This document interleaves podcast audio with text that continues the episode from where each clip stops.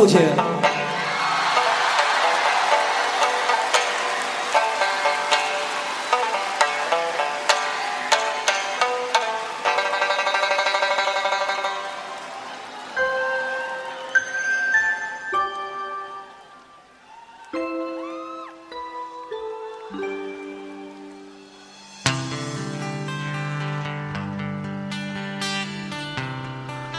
欢迎大家收听。新的一期《天堂电影院》。大家好，我是祖萌啊。今天呃和我这个面对面坐在一起的是呃，今天我请来的一位嘉宾，其实也是大家非常熟悉的一位，算是常客了啊。这个这个常客跟大家打一招呼。哎，大家好，我杰子。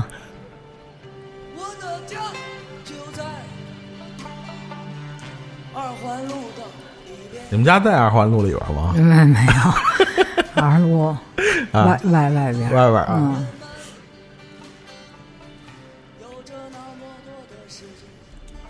呃，其实呃呃，稍微这个听我们时节目时间长一点的听众呢，呃，其实知道我们有一个呃，从节目一开始就呃做过的一个系列叫呃电影人的这个私观影啊、不是电影人，这主播的私观影啊，私私人观影日记。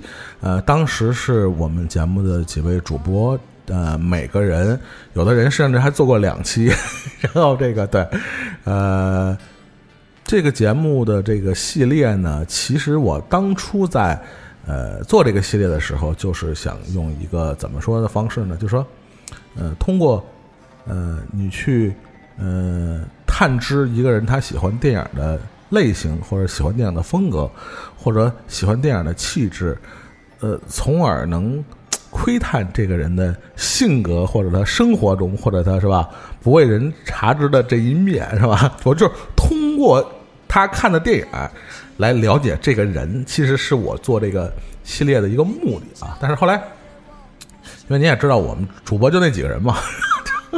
后来就是做的也都差不多了，然后这个，呃，杰子因为也是经常来我们节目做客，是吧？这个这个，呃，好多听众留言也是非常喜欢你。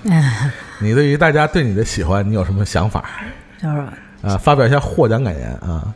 反正就是心里特特高兴，就是就是偷着乐呗，就是嗯，偷着乐，哎嗯嗯嗯，就是你你你你能明白大家喜欢你的主要的这个点在哪儿？嗯就是贫吧，可能是我比较贫吧，嗯嗯，啊，没溜儿，主要是没溜儿，嗯嗯，那你这意思就是 大家就是喜欢一没溜儿的人，是那意思吗？可能是吧啊可能是。那所以我们今天就是呃，特意把杰子请来呢，呃，尤其是这些呃，尤其是你要是喜欢杰子啊，就是。嗯那你继续听下去哎，今天不喜你就是欢 今天这不喜欢你也再听一听，万一从不喜欢到喜欢了呢？或者从喜欢到不喜欢的是吧？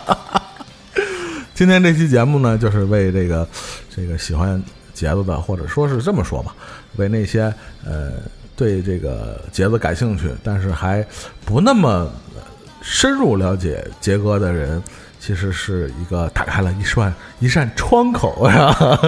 然后这个今天我们和会和呃杰哥一起来看看他喜欢什么样的电影，然后他带来哪些呃这个说说什么点儿，就是生命中呃重要的影响这些呃不光是电影，也有一些呃剧集啊或者纪录片这样的哎形式、啊。对对，所以那个呃开头给您放了一这个这个对 大壮老师的我特别啊喜欢的，啊，大壮老师的这个，说这个也是为了这个让让杰哥，杰哥刚才节目之前跟我说呢，说就是俩人这聊有点干是吧？就啊，是特紧张，一听说就咱俩，特怕面对我是吧？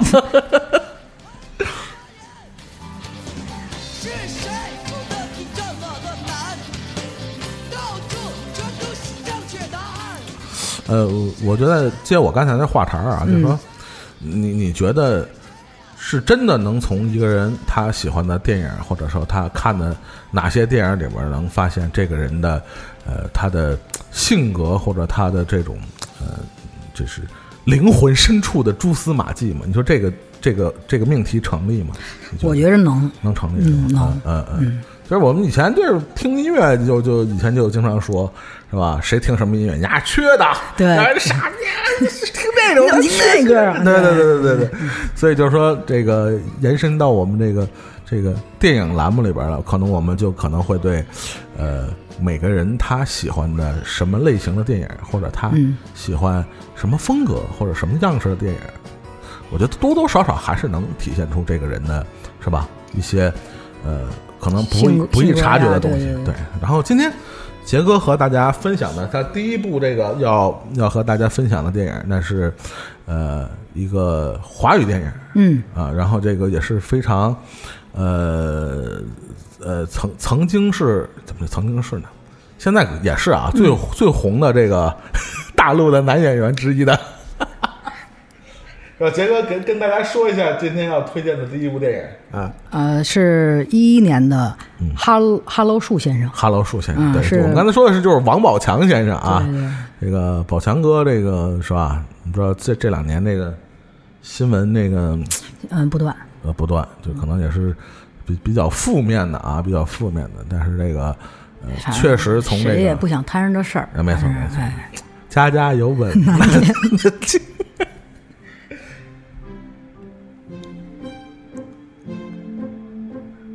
这个哈喽树先生也是呃，在宝强的这么多的这个呃代表作品里边，也是我非常喜欢他的一部作品，对，你对你对宝强的表演，你你你有一个什么想法？说实话，有很多人对宝强的有些呃戏里边的表现，其实还是挺挺挺挺大意见的。我觉得倒是我个人不觉得有多大意见，嗯他肯定就是还是那个风格嘛，就是农农村小伙什么的。嗯但是你要说真让他再演一个特别那个不太是这个风格的吧，我看起来我也会比较嗯不不太适应。但是就算走他走这个风格，我觉得他演的也也也行，也不是说从哪个农村提了一小伙儿就能演成这样。那肯定。你包括这谁这个。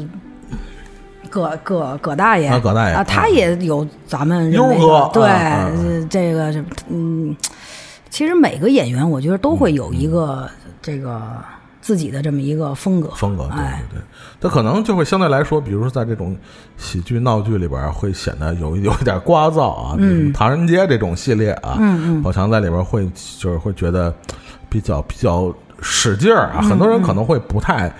喜欢他这种表现，包括新的这个《喜剧之王》啊，里边这个宝强有些表现，嗯，其实呃，我我个人也持保留态度。但是其实你想想，可能这样的喜剧的呃风格里边，其实还是需要有人这个是吧？大家要是都是特别冷静，好像这个其实又不够不够喜剧了，这些东西。对，我觉得有些人就算拍一些嗯出来一些烂片儿也正常。你看成龙，他最近拍的还有好多，就觉着比较烂呢。是是是，这是拍点烂片儿正常，而且他有的时候拍摄这个，这也不是说他一个人就说了算的，对对对，对吧？好多东西牵制着他呢。好多因素吧。吧对对，每个人都有自己的戏路，我觉着这就行。你看，要让这个陈道明嗯要是演这个角，这树先生这角色，好像一那那咱们感觉也不是对不对对对嗯所以每个人有自己的风格，就也我觉得也还还还还还可以吧。你照着你这风格，你这么演下去。嗯，有的也演出来有有有有一些很不错的，也我觉得也不错。这片子我就觉得他演的不错。其实宝，我觉得宝强的这种表演方式，虽然就是我们知道，就是很多人诟病他可能是不是、不是科班的出身，或者是可能有一些套路式的表演，或者太过夸张式的表演方式。但是，呃，比如他最早的那部《盲井》，嗯是吧？包括这个和冯小刚导演合作的《天下无双》，嗯，啊，天下无无贼嗯不说。然后这个包括我们今天要说的这个哈喽树先生啊，嗯其实都是呃宝强的这些这些呃代表作品里边比较被人们所呃正面评价比较多的，还是就是这这几部啊，还是大家都是比较给予这个积极肯定的这个正面的这种赞赏。嗯嗯，您您看，从盲井那时候嗯就能看出来是一挺是叫就是生涩吧，就是不是特别，嗯嗯嗯嗯但是这几年下来。他通过这个自己的学习啊、历练也好的，呃，拍出这个就是树树先生这片子，对，就完全跟盲井又不太一样。最起码就 又上上一个表演这块儿吧，咱们咱也不懂，咱就观看来讲，感觉就是上了一些什么，就是 哎，就是又一个又一个层次，对对对对，嗯就有一些嗯。表表演的那些东西，但是就不让你觉出来他在演演呢，嗯，嗯。那就其实还是要是有更合适的角色啊。嗯我觉得不管是你是多大腕儿啊，还是说这个，嗯、经常有人批评有些人的可能就是表演的能力可能相对来说要差一点。嗯但是我觉得更重要的还是合适的角色。我觉得，嗯是遇到了一个合适的角色，可能能把你自身的一些特点啊，或者你嗯长处发挥出来。呃，但是我相信，可能很还有很多朋友，因为相对来说这是一个不那么商业化的，或者是没有那么类型化的一部电影，嗯可能有些朋友可能没看过。嗯嗯，嗯，杰哥也跟大家大概大概说一下哎，说说这电影。大概那意思就是嗯他饰演的这个人就是这个这个树，他父亲。呃，就是失手把他大哥给杀了，然后之后他他他勒死了，勒死了，因为他大哥反正就是感觉就是那种不务正业那意思似的哎，就那跟跟董洁出轨那个演的，不知道 不知道那孩子叫什么来着？我真不知道，真不知道。人家就给他那个绑在树上，然后就教训教训他吧。结果没想到就是失手，呃，跟勒死狗似的。对，打过了，然后给打死了，然后。他爸肯定也特别愧疚，反正就是这个人这心情，反正就后来没郁郁而终。对，啊没多久也去世了。然后他还有一个弟弟，反正他弟也一直看不上他。嗯，傻不拉几。哎，对，然后他是在他们他们村儿里边一个修理汽修厂，哎，上班，然后对，然后 因为一次这个工伤吧，哎，老板也给他开除了，开除了。后来他就是够倒霉的啊！后来他就是无意间认识了一个女孩，叫小梅，嗯。哎，长得挺好看的，是谭卓演的吗？还是我的爱？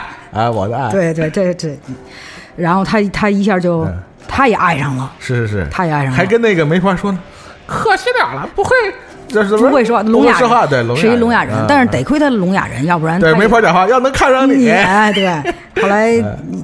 他们就在一起了，然后，但是有有这么一个情节，就是在在结婚之前，嗯他们家里边准备这个酒酒席的时候，嗯然后他跟他弟滚起来了，他他哎打起来了嗯，打起来打起来，当然在在之前是他在村里边也一直。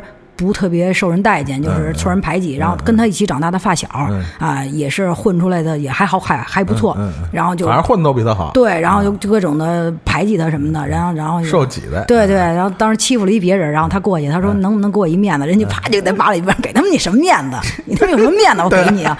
哎，然后这是一个小的，紧接着后边跟哥们儿喝酒的时候，然后无意间说了一句得罪人的话，但是嗯嗯，小小事情，然后他那哥们儿就让他跪下，当着这么多人说你给我跪下。他那哥们儿是村长的什么亲戚啊？好像是开什么家具厂，反正就那么意思。他们也也跟村支书的是对的亲戚吧？对对对，儿子是外甥是连襟儿也不什么，反正就是一亲，反正是哎，反正就是一亲戚，然后仗着家里边儿这个，有点势力，对对，在村里有点势力，主要还是他怂，然后就就非得让人跪下嗯，当着这么多人面后来那这跪下了。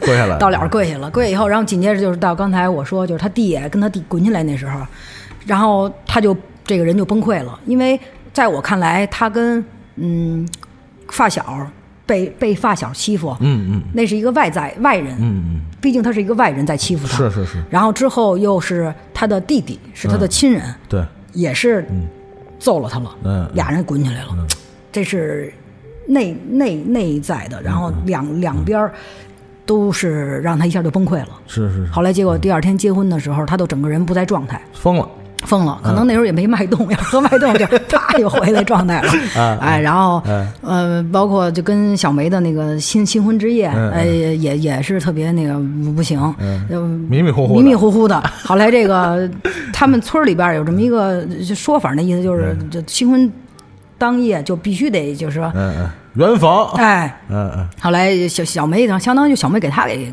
给他给办了。办了啊，小梅给他，小梅愣给他上了，啊上了。啊，对，然后硬上硬上。霸王硬上弓，对对对，然后再接着就演呢，就是他这个他老是接下来生活还是特别不在状态，跟精神病似的。后来小梅也觉得受不了了，然后就走了。走了以后，嗯。他还是一个人在村子里边儿，就是这精神状态越来越不好，越来越不好。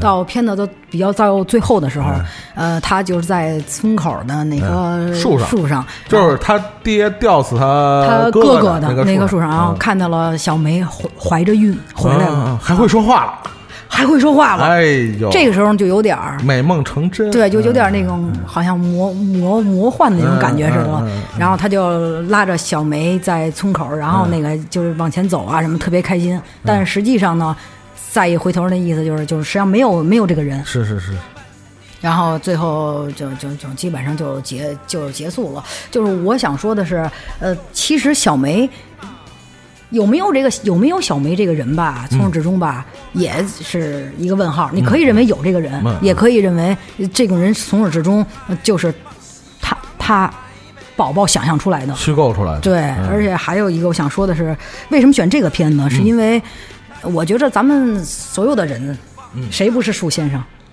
我觉着，我觉着嗯多多少少的其实都是有这个树先生的影子，因为现在这社会也不好混，是吧？嗯。大多数来讲的话，没有没有钱就不太让人家瞧得起，是是是是，所以嫌贫爱富，嗯，而且其实在中国农村现在也是、也有很多这样的人，嗯。就是可能是来城市打打工，几年以后不行回去，嗯，然后受村里的人排解呀什么的。然后我突然想起一个事儿来，这跟这个没有什么关系啊，是我们家是住那个。杨桥，嗯然后杨桥再往南一点是马家铺那块儿，嗯嗯嗯马家铺那个时候有一个，嗯，收收破烂的一女的，嗯嗯然后她就被一个民工嗯嗯。就给强奸了。嗯嗯，结果呢，还生了一对儿龙凤胎，一男孩儿一女孩然后他就在自己搭的那个破棚子里，然后那当时民工就走了啊。嗯嗯然后就这一个女的，嗯女的精神有点问题，嗯嗯嗯。然后在强奸她之前，我们经常见着这女的也收破烂自己，嗯精神就有点问题。嗯然后后来最后也是她一个人在这破棚子里边带着这俩孩子，嗯。然后就是嗨，就是怎么说呀，小小小人物吧。反正我是挺喜欢这种小人物的一个电影的。嗯嗯呃再往深了解读，我也不太会说。嗯嗯嗯，听呗，就唱了，就是往幸福里开啊！啊哎，这个，呃，所有的这种，嗯、芸芸众生啊，嗯所有的我们那些这个平凡的小人物，当然都想，呃，过上自己幸福的小日子啊，嗯。开上坐上幸福的小火车啊，但是往幸福里开，对，但是事与愿违啊，命命运捉弄人，就是呃，往往和你想的，或者是你你周围的人或者你周围的环境，可能并不像你想的那么简单，嗯。是吧？就是你你你面临的可能是一个非常的险恶的环境和更加险恶的人心，所以。怎么说呢？其实很多人说这个呃，哈喽树先生其实还是带一点儿这种呃魔魔幻现实主义的这种。虽然你也可以解解读为都是宝强这个这个树先生这个角色他虚构出来的一些呃里边那种超现实的那种片段啊，或者超现实的这种，比如他老能看见他他哥的鬼魂和他 爸的鬼魂，对对对对对对，就是这种呃表现方式也是，啊、怎么说呢？其实你想想，这些小人物有时候面对现实中的不如意或者艰辛，那我们唯一有时候能做到什么，就是活在自己的幻想里。对，我在这个片子好多年前看过一遍，嗯，然后前两天又看了一遍，嗯就感觉不就好像有点看明白了，之前好像还是不是特别明白嗯啊。对，之前看可能觉着哎，这人一大傻子什么的，嗯哎哎，就感觉不到他的那种。好像感觉看他就看见自己的影子那种似的，因为在这个社会，他不像说在家里边儿啊，家长什么的，是是这你走到社会，谁谁让着谁啊？你啊对啊，谁惯着你啊谁惯着？真是谁惯着你啊？对不对？你没什么，没点什么，谁给你面子呀？对不对，这个都说要面子，对，是吧？哎，但是真正能给你面子的，也就你家里人，那可不嘛，对。也就爹妈给你面子。对，有一首歌不是我我忘什么名了，反正有一歌词叫什么“没人给你面子”，是那个道哥唱的，道哥他们乐队，哦扭扭机。哦对，这早的他们第一张专辑呢，就就要面子嘛。哦，其实，哦嗯，这种这种情绪，尤其是在不光是像北京这样的城市啊，嗯我觉得就包括像呃树先生这样的，可能是是可能二三线的这种城市，甚至农村，嗯。嗯，那你说活在底层的人要不要尊严呢？他同样有那这样的需求，要嘛，对，但是现实往往给他们无情的 无情的的大嘴巴子就是嗯。啊，没人没人给你面子，就是这。个。那个除了除了宝强以外，这个你觉得这个片子里边还还有还有什么其他可以推荐给大家的点啊？除了宝强的这个，相对来说其实还是很好的表现，嗯。其实他这种，嗯，这电影的这个整个的这个表现方式，其实也是不太多见的啊，嗯就是这种嗯所谓的，呃，我们说带有一点呃超现实主义的这样的表现方式，呃，虽然是一个其实还是你细想起来还是挺倒霉、挺怂、还是挺苦的这么一人啊，嗯，对，但是受了欺负也不敢也不敢也不敢说什么啊，，其实他的很多的生活中的呃这种亮点啊，嗯或者说这种亮色，或者说那些让你看起来呃没那么平庸的这些这个故事的这种戏剧冲突，其实都是由这种超现实的，尤其是它里边有一段他疯了以后，嗯。然后很多人找他算命，那段，我就还还就是，呃，突然想起这个呃这个莎士比亚的《李尔王》是吧？就是就是李尔王疯了以后，嗯。找一个找了一个他个那个他他儿子嘛，就是 一个瞎子给他带路，就是多多少少像一个我们时代的一个预言啊，就是正常人的命运要靠一个疯子去预测，对，然后你的路要带要靠一个瞎子给你带路，对，就是非常大的这种一个讽讽刺，对。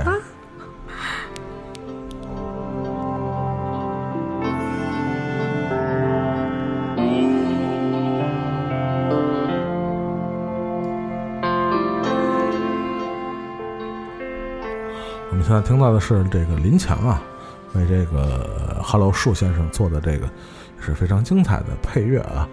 刚才是杰哥给我们推荐的一部华语电影，然后这次杰哥这个整个片单啊，拉的还是这个非常的呃周到啊，是各个片种类型，包括地域还都照顾到了啊，然后也还是呃我们以往在节目里基本都没怎么说过的这样的一个电影，我觉得还是一个呃挺好玩的片单啊。下一个这个杰哥要说的是一部美剧啊。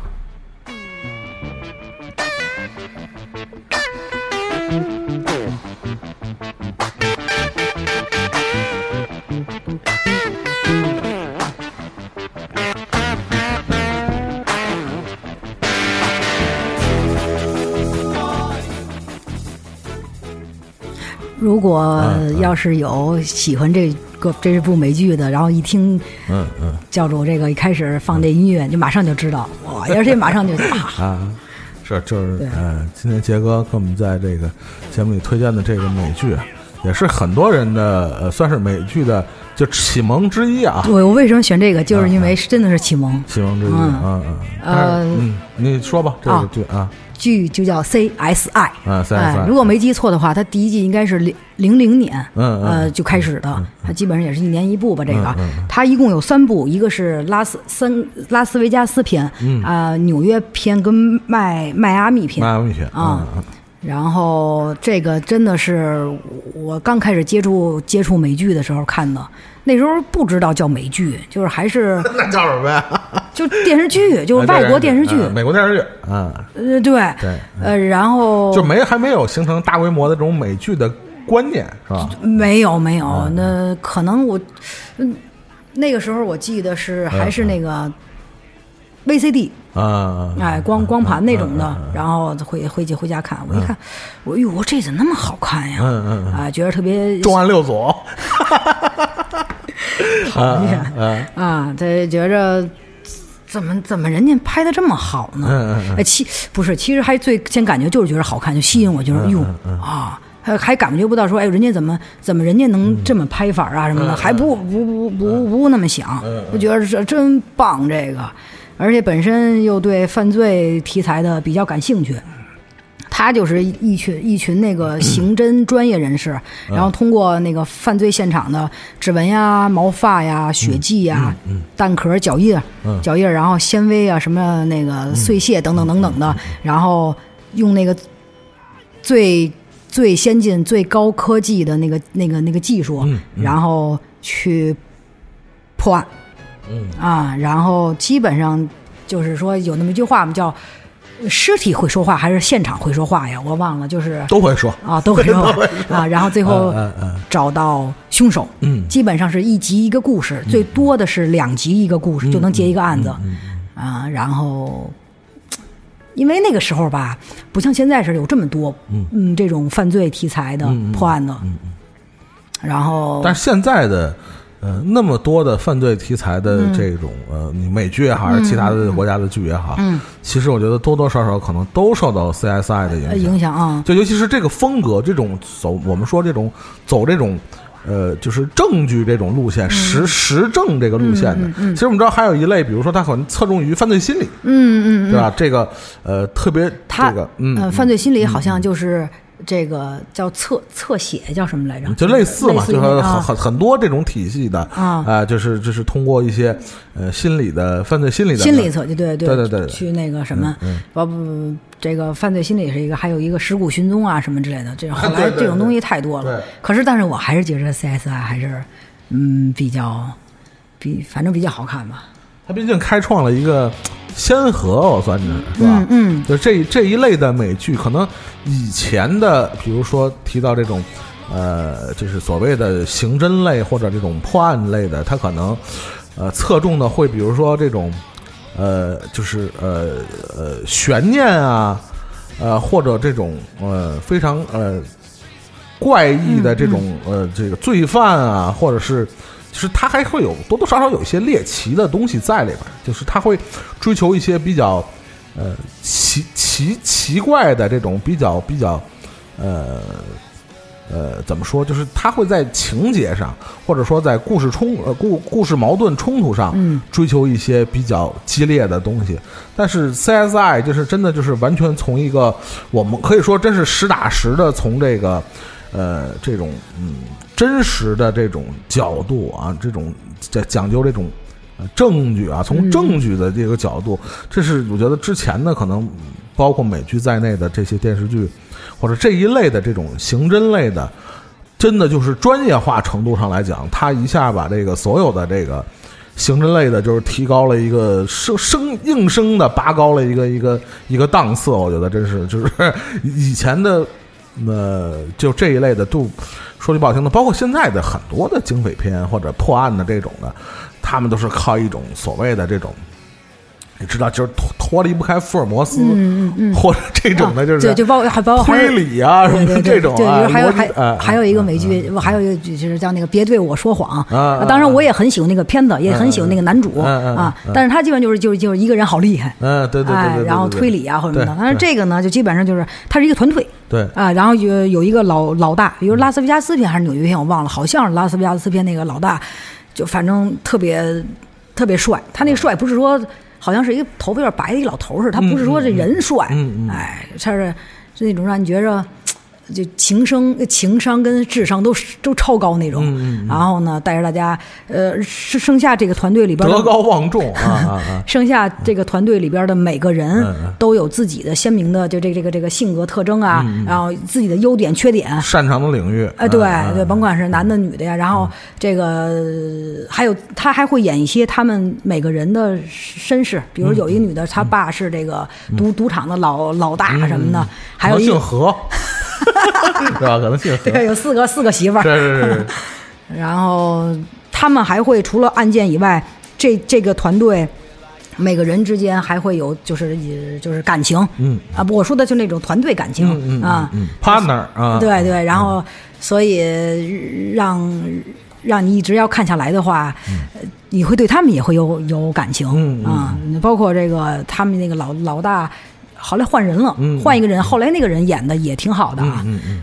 都会让你觉着，哎呀，就是，嗯都是反正也会对他们有有有感情。嗯，依依不舍是吧？啊对尤其换主演这事儿啊，然后他们到最后的时候，头两年还拍了一个 CSI 的那个电影版，嗯啊，剧场版啊，对，好像是一共是十年以十年以后吧，可能十几以后就没有了吧。然后那个电影演完了以后也就终结了，嗯嗯，就是还不错。然后有对犯罪这个剧集感兴趣的可以看一看，只不过就是因为时间太久了，现在的画质在咱们看来可能没有那么好了。嗯嗯嗯嗯嗯，这也是十几快二十年前的对他拍的嘛，嗯，反正嗯剧情啊什么的都挺好的，嗯嗯嗯，就非常缜密啊，对对。也是值就是经得起推敲的这样的剧，对对，他不是说瞎演谁给谁杀了什么的啊，然后什么这个 最后警察才来什么的，对不是那样的。对，这是一个就是呃偏真实真实戏啊，就是经经得起这个非常缜密的这种啊犯罪学这个呃推敲的这样的一部，我觉得是一个这个这个经过这个精心打造的这么一部剧集啊，嗯因为这个。其实很多剧你也知道，就是根本就是经不起推敲啊，就是也说了，为了追求这种戏剧冲突的这个戏剧效果啊，反正瞎编乱造啊你说的啊，我没说。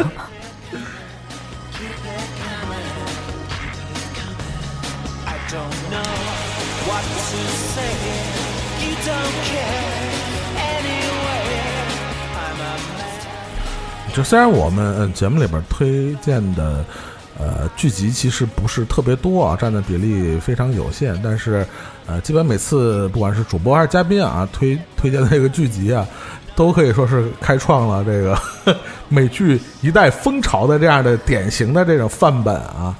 呃，所以这个，但说实话，追剧也有点累啊。你比如你像这个 CSI，你看我追，我真的是 追不动我的十几年那么一个剧集。剧，呃对，而且它又是三三三个片，嗯呃，要是嗯开始从头追，反正得看一阵儿，反正够喝一壶了。是是，刚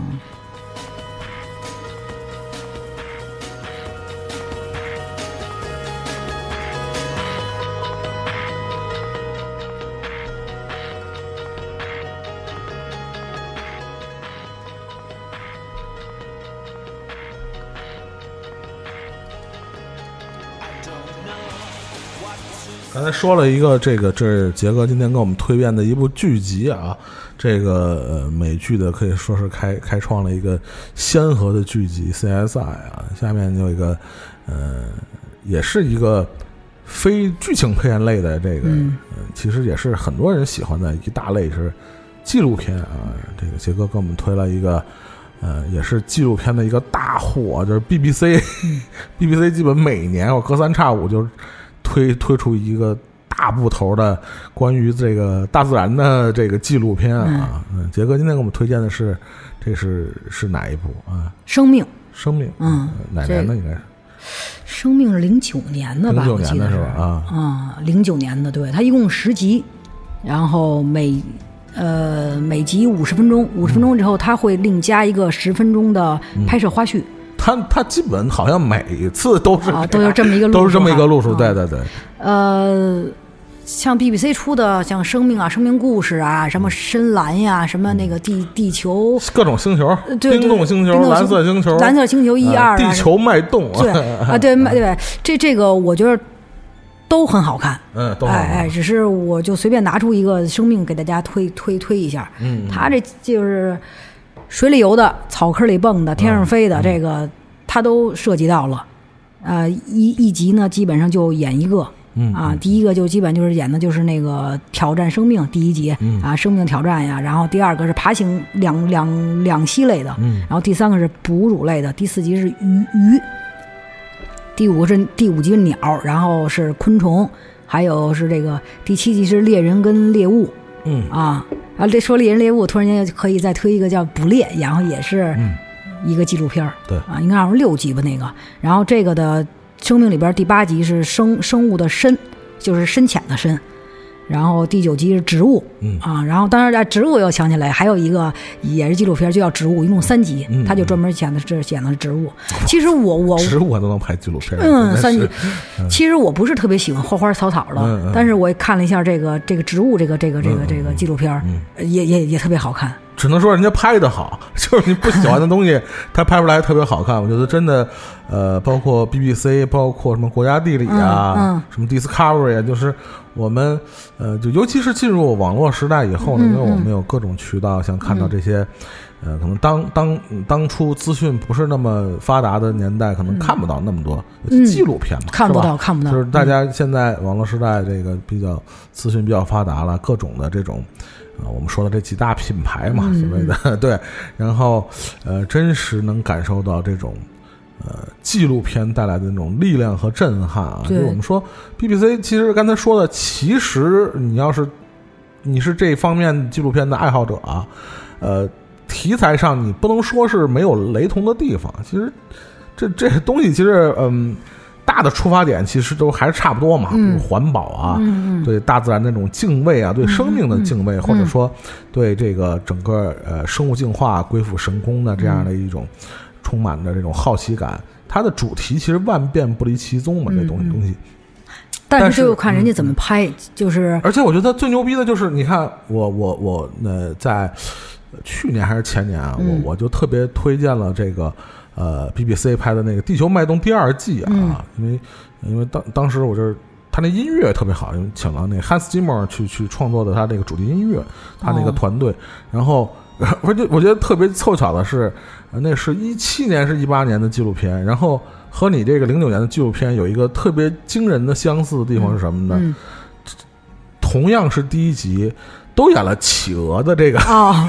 就是有点有点像啊，啊就是呃，我记得我我介绍《地球脉动》的时候，就说就是你如果不是这样的纪录片，就是大家固有印象里企鹅那个那个德行，你也知道，嗯嗯。就是呆萌的那种形象啊，但是在纪录片里呈现出来的，他是一个就是这这样一个看起来很呆萌的生命啊，但是对呃大自然残酷的环境啊，他是充满了勇气啊，就是真正的勇士，你会发现企鹅是。对对，就是这个，嗯呃这这这么这严寒，然后他们就说不怕冷，但是一个个冻的也也嗯嘚嘚的，对对对。啊，对。也是，而且这这这个公的照顾这个这个这个这个这个小小蛋，嗯嗯，然后这母的出去就是这个捕捕捕鱼去，一下就好久才回来。对。为了生存和繁衍嘛。对 对，他他也家长也困得丢当的，但是也是看看好那个蛋，嗯然后通过这些企鹅这些，其实有一块挺有意思的，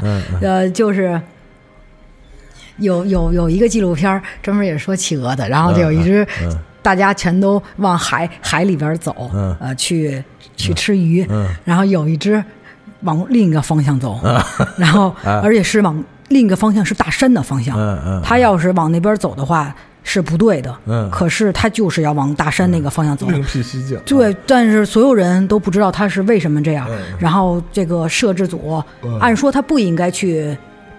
去去进入他们的，嗯他只是拍就好了，但是他们还是去把它给调转，呃，让他冲着海去走，嗯，然后没有用，他还是一转弯还奔山去，试一条道了走到黑。呃，试了好几次，他还是要奔着那个山去。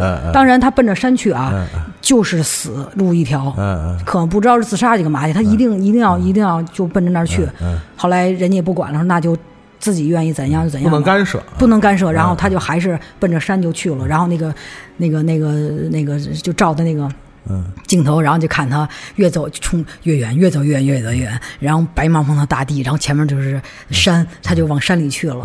然后，对，这这这个，然后突然想起来一个抖音里边有一首歌，就什么呃什么什么什么，你偏要往山里去，什么我留不住什么的，是有这歌。啊啊啊啊啊！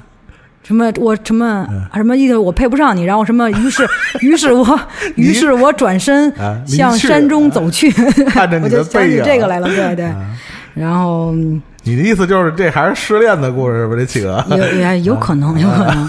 然后包括他们他们的那个妈妈妈妈捕鱼回来，然后赶紧替班嘛哈，然后赶紧再喂他们鱼上，是。也是从海里边上来的时候是非常难的，对。有这个海水给你一下下子往下还有大海豹，大，哟他 他他得先从那个 呃那个大石头上边儿，然后。你也知道他小胳膊小短腿儿的，然后特别努力的往上爬，然后还特别的 滑，嗯然后你也知道海边上的岩石是特别尖的，对。然后但是他们一定要往前，然后终于过了这些石头了，然后呢前面就是大海豹，一堆睡觉的大海豹，然后他们就得从他们身上跳过去，然后还得偷偷的，嗯嗯，因为也不能让他发现了，怕给他咬坏了，是，嗯。所以真是就是。每次看到这种呃关于就是大自然的纪录片，当然很多我 我之前节目也说过，很多这个呃观众啊或者影迷啊，也也有对这种纪录片方式也有有有非议的地方，认为他们可能就是太过拟人化了，就是、就是你刚才说的，就是他可能呃不管是这个。呃，这个记录的方式，还是他这表达出来的这种那种内核，其实，呃，多多少少我觉得还是带有这个人人类的这种感情的这种色彩在里头啊。嗯这个我觉得是，就是有有些人批评他会太煽情，嗯其实有他们的道理啊。但是，嗯我觉得就是就冲着这些呃摄制组，嗯。年复一年、日复一日的去拍这些动物，就是就你刚才说的，他每次在纪录片后面这十分钟花絮，嗯。我觉得其实呃，就像当年成龙的那些片尾的花絮一样，在表现的他们在拍摄的那种受到的艰艰辛啊，不不容易，特别不容易。你说在这个呃森森林里边儿，然后他们有有一期拍那大猩猩，他就得赶紧先上那个树上边，然后给自己做一个伪装，然后拍，一下跟那儿蹲三天，嗯。哎，没没日没夜的，然后这蚊虫叮咬就不说了啊，嗯还有危险，让嘘这个猩猩发现了，一巴掌就给拍死了，这不真确实也不容易。你要说呃这个。太过于拟拟人化，太煽情了，他多少也得这样。你太不那样就拍他，就拍，哎，放一个半钟头，他他就跟那儿，对，这猩猩就自己跟那儿待着么呢？捉你看吧，谁看啊？捉着 谁看呀？嗯对吧？就包括这前前一阵儿这人生一串儿，我觉着第一季、第二季拍的都挺好的，但是到第二季也是非常的呃有点这感感情在里边儿，让人家看着都有点哭什么的。那多少得你得得这样，光光就跟这儿拍三哥跟这儿烤串儿，你是吧？除三哥在点钱，点对。三哥抽烟啊，对，五桌再加仨啤酒，嗯你这个，你这个除了拍出来美食的，这让你诱特别有诱惑，看着就想吃以外，你还得也得有点这情节呀，对对这个。这个这个，然后就再再回刚才这个，就这个我说这个生命这个纪录片儿，到最后一集第十集的时候是嗯灵长类，为什么要把第十集搁最后？可能就是一是因为人是不是就是灵长类？就是对对对有点人嗯就变成人，嗯嗯嗯，然后这就说到聊想到哪儿说哪儿啊。嗯然后刚才您您说那个就不容易这个，嗯其中有一集那花絮就是他拍鳄鱼不是鳄鱼蜥蜴，嗯大蜥蜴，嗯嗯然后呢边上呢有当地的人，嗯保保护着点儿他。嗯啊啊您猜怎么着？啊拿一树比树枝儿憨不了多少的一个棍儿，说站他边上保保护着他。然后当时那人就是说：“你确定这行吗？”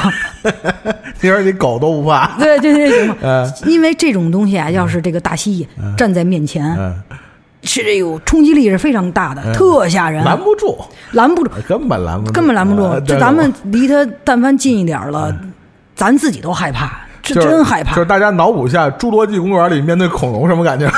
对真真是不好使啊，不好不使，不不好使，你跑啊什么的。不灵。对，后来真没他快我跟你说然后问当地人：“你拿这个行吗？”然后那个人说：“好使，好使，行行行自我。安慰其实是，”这个能是，然后就是也是坚持拍完了，就说什么呀？说人家不容易，嗯嗯。啊，然后干点什么事儿都干点事儿不容易。而且我觉得这些纪录片啊，尤其是拍这种嗯、这种自然题材的、啊嗯纪录片呢，我觉得其实就像我我小时候我觉得我觉得特别的。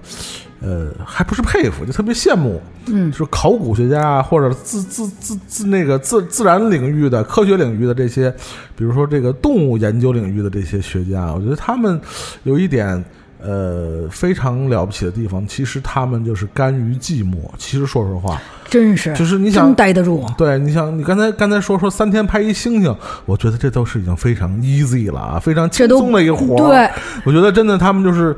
呃，有的甚至数年、数十年如一日去哎研究一个，恐怕，呃，就只只研究某一个对象啊，就真的几年或者十几年哎去去去拍去研究，我觉得真是，呃，我我可以觉得真是非常了不起、非常伟大的，真是这是一群真的不为名利的人啊！对，而且你十天半个月的拍着一个你想要的镜头，这都算不错。对这根本就有根本就白瞎，就也拍不到的，十天半个月能拍。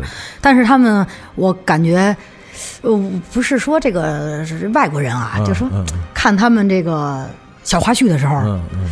呃。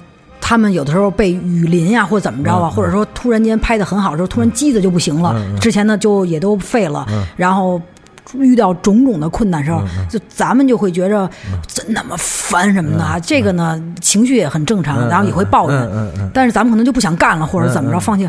但是，他们呢，咱们不说人放不放弃啊，当然了，要放弃咱也看不见这些东西了，给哎剪了，可能对对，我想说的是啊，他们心态特好。你从那个那里边，当时他就已经拍的是是是当时的记得坏的那那一瞬间，他们还笑呢，就感觉就是还已经这样了。呃，我无奈归无奈，但是咱们继续去解决这个问题，重新拍吧或怎么着，就是反正心态挺好的。心态挺好，嗯心态挺好真的，呃，没有很好的心态，我觉得就无法从事这个领域。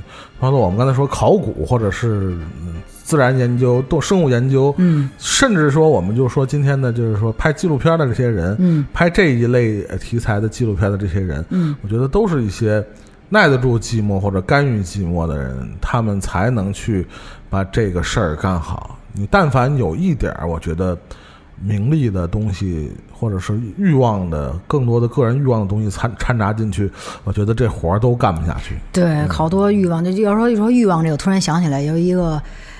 有有有有一些嗯所谓的大师啊什么的啊，不是，我不是要我不是要诋毁他们，我不是要说他们就是嗯就是出了名了，嗯。然后挣着钱了，我就就是音音乐界的啊啊，外国那些，是是是，这不 我是要歌颂他们的，是，有有有一些人，他们挣着好多钱以后，他捐不捐另说啊嗯，但是他依然还住在他那个房子里边那个小人说：“那你干嘛不搬一个大房子呀？”对对。他就说：“说那个我要是搬搬走了，不在这个小屋里嗯，我就不是我了，我就创作不出来东西了。”对对对，是吧？我觉得有有道理的因为好多东西就吸引你了，又又美女、金钱、车嗯，你好多东西就就就搁你脑子里边了。那脑子就这么大，呃，时间也是就一天二十四小时，是是是是。你老弄那些个，是吧？分散精力，只要只要肾受不了，就是会员肾肾宝。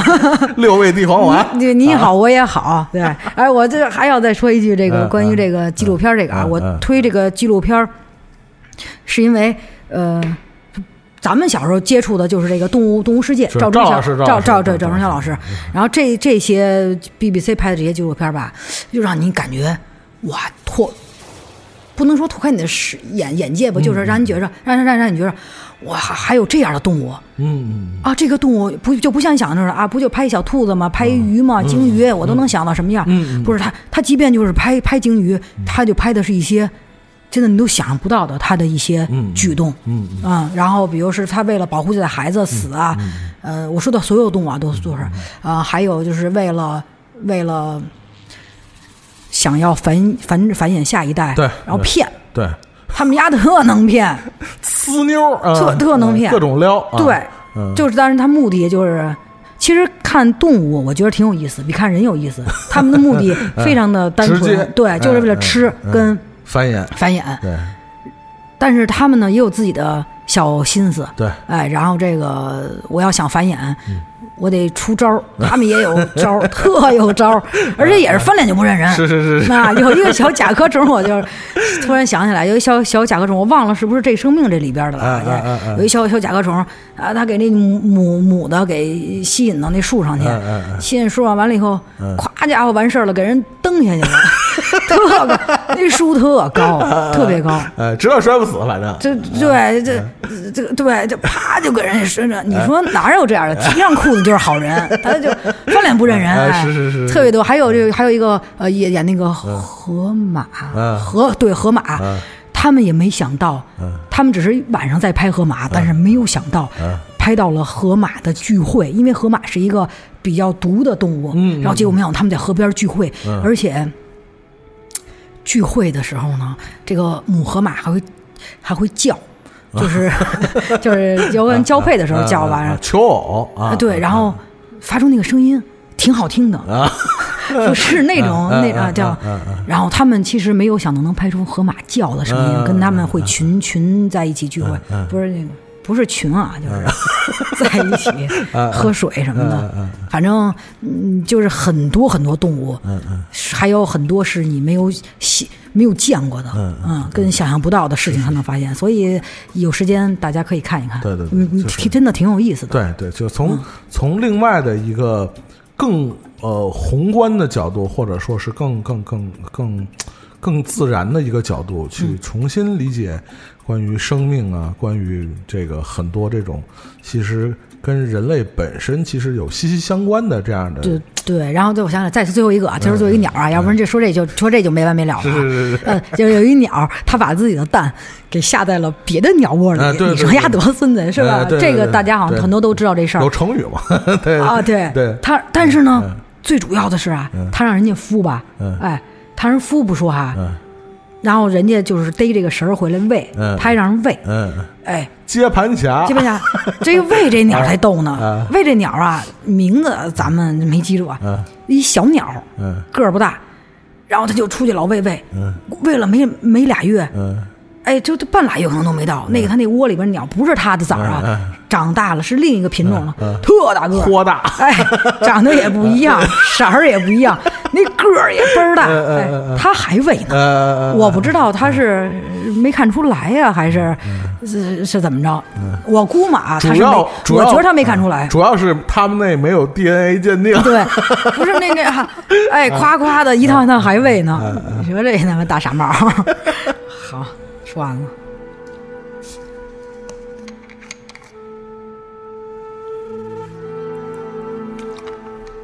那么说到这个，不光是这个 BBC 啊，包括我们刚才说的几个大的品牌，他们呃每一年推出的这些非常呃制作非常精良的这些这个关于这个呃生命和生物和自然题材的这些纪录片，也是其实是大家非常喜欢的，可能没有那么大众啊，可能不会像有。对吧？那些那些大的商业片，那么多人去去去去追逐，或者和产生那么大巨大的商业利益啊，但是他们确实是一个，我觉得是一个品质的保证啊，就是从呃各个这个这个平台上啊，你能看出这是高分的都是纪录片，我跟你说。这个分儿都巨高，都是九点几那种的，所以这是可见大家还是对这种高品质的纪录片还是非常喜欢的，也是非常。嗯。说到纪录片，我可以再说这个吗？嗯嗯。啊，这是二肉百三十六块儿，不是不是不啊是，是也是一国国国内的嗯啊。嗯。这是在国内纪录片里边儿，当然也加上我看的少啊，就是我看的之内的一个还印象深刻的，嗯。二百六十三二百三十六号麋鹿嗯。啊，这个。是一个我认为是一个特别励志的纪录片儿，就是大概的意思就是有一麋鹿，然后它没爹没妈了，可能给它抛弃了，嗯然后由那个人养，养大了以后呢，但是还是要给它放在放回他们的群体，放生，嗯，然后但是因为没有从小跟他们在一起，他们就不认他，这些别别的麋鹿不认他，然后甚至打架的时候把他的鹿角都给弄掉了，因为它是一公鹿，然后把它鹿角打掉了以后，相当于鹿如果没有公路，如果要是没有鹿角，相当于男人没有了嗯弟弟。嗯嗯，啊，是是。失去了这个第二性征，呃，对，哎。呃，对，从是心理上边也是特别特别那什么的，但是它跟人不一样的是，它能还长出来。不是，确实确实是我不能，咱不能瞎说。对对对啊对对，是。是能讲，对，嗯，哎，然后它这具体什么构造啊，咱们专业咱不懂，但是它能它能长出来，长出来。鹿茸嘛是吧？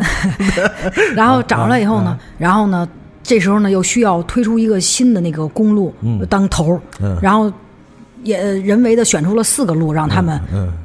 四个公路呢有两个公路，那俩人爱上了。哎呦，这真真的。是是是啊对有这种事儿啊。他们这俩公路俩俩人爱，天天甚至两个公路还发生那个呃性行为哎嗯，然后根本就无心去争夺老大这个啊，俩人就天天 呃你腻我腻哎歪，腻歪哎对对。然后呢，这结果他就剩下只有另一个去跟他争夺结果他靠自己的嗯力量，靠自己的威望，最后他得得到了，成功上位，嗯对他当老大，当上了 leader，对啊，这也是一个比较励志的故事。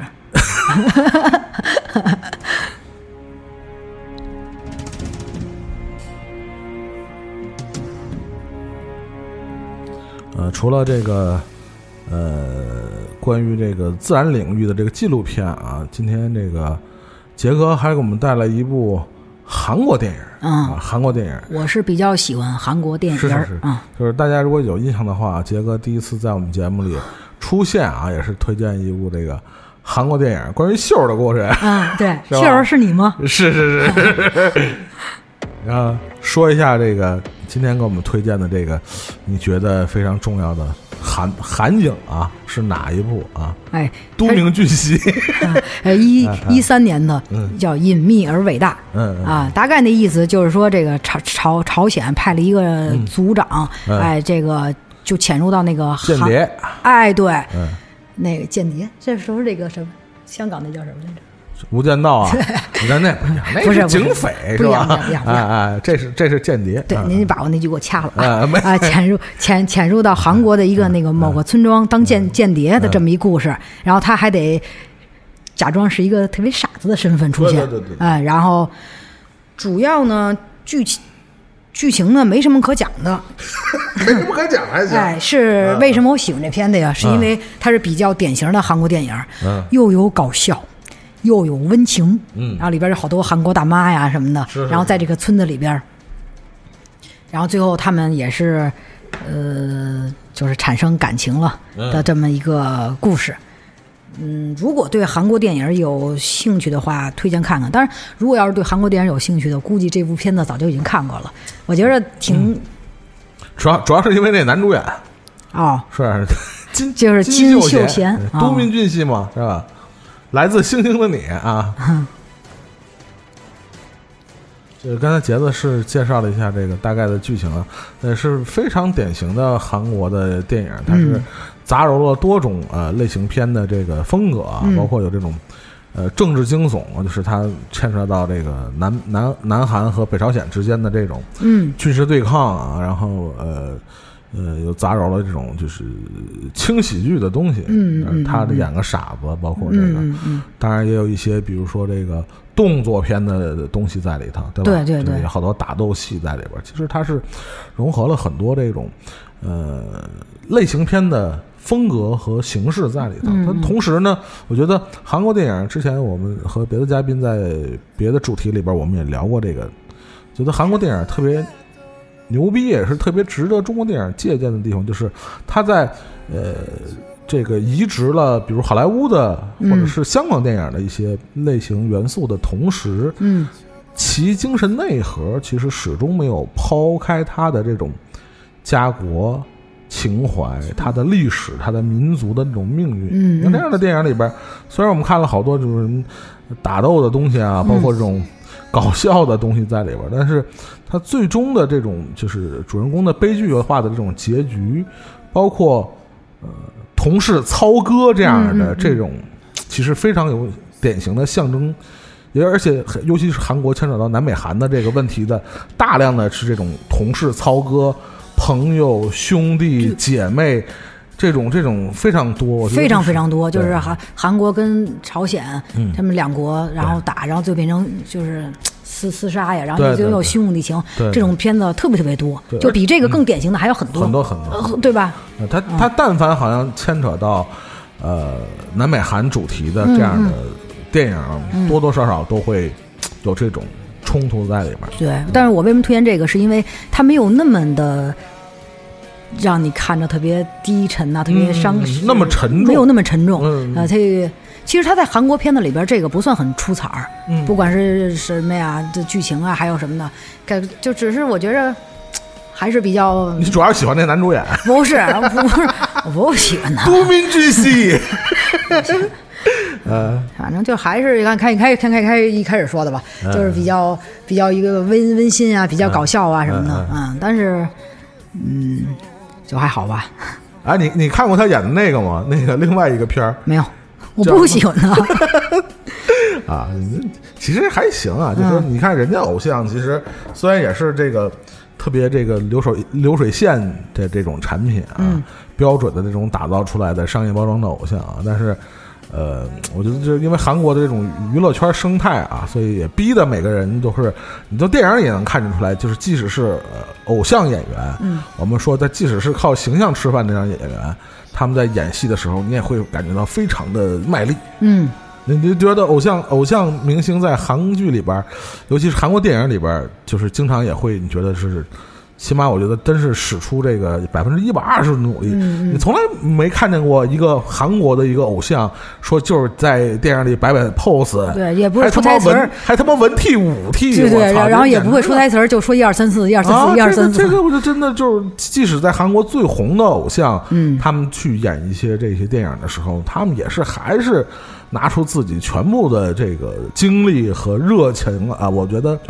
这一点真的是值得我们大陆的这些 那些这个所谓的这个流量小生或者流量明星们这个反思的地方啊。嗯，对。然后您您别说电影了，就是说这个他们那综艺节目嗯也都是明星上，然后也挺卖力的，对对对都是有本儿。对，但是你这个人家卖力，这也不假，这咱也能看出来。嗯嗯所以我啊，还有我挺喜欢这个片子，是因为它既是喜剧又是悲剧，就我喜欢这种这种嗯嗯，悲喜交加，悲哎，啊对对对，嗯。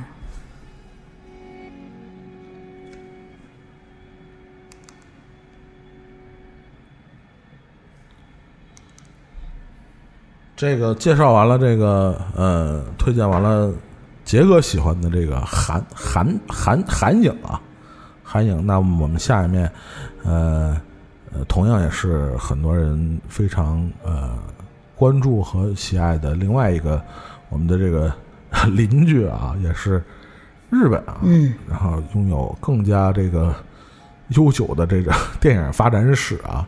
然后，其实我还我还挺吃惊，这个今天这个片单我拿着看，我还挺吃惊，这个杰哥选了这么一个电影啊，我们这个杰请杰哥推荐一下啊。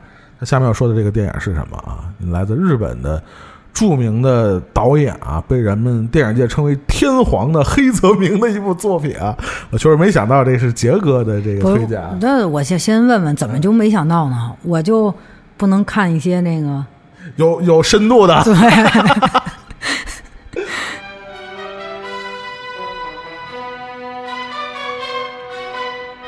我们现在听到的就是来自黑泽明导演的他的代表作品之一啊。我们知道黑泽明导演有非常多的呃影史上的经典啊，这是其中之一。这一部就是啊黑泽明导演的叫《生之欲》啊。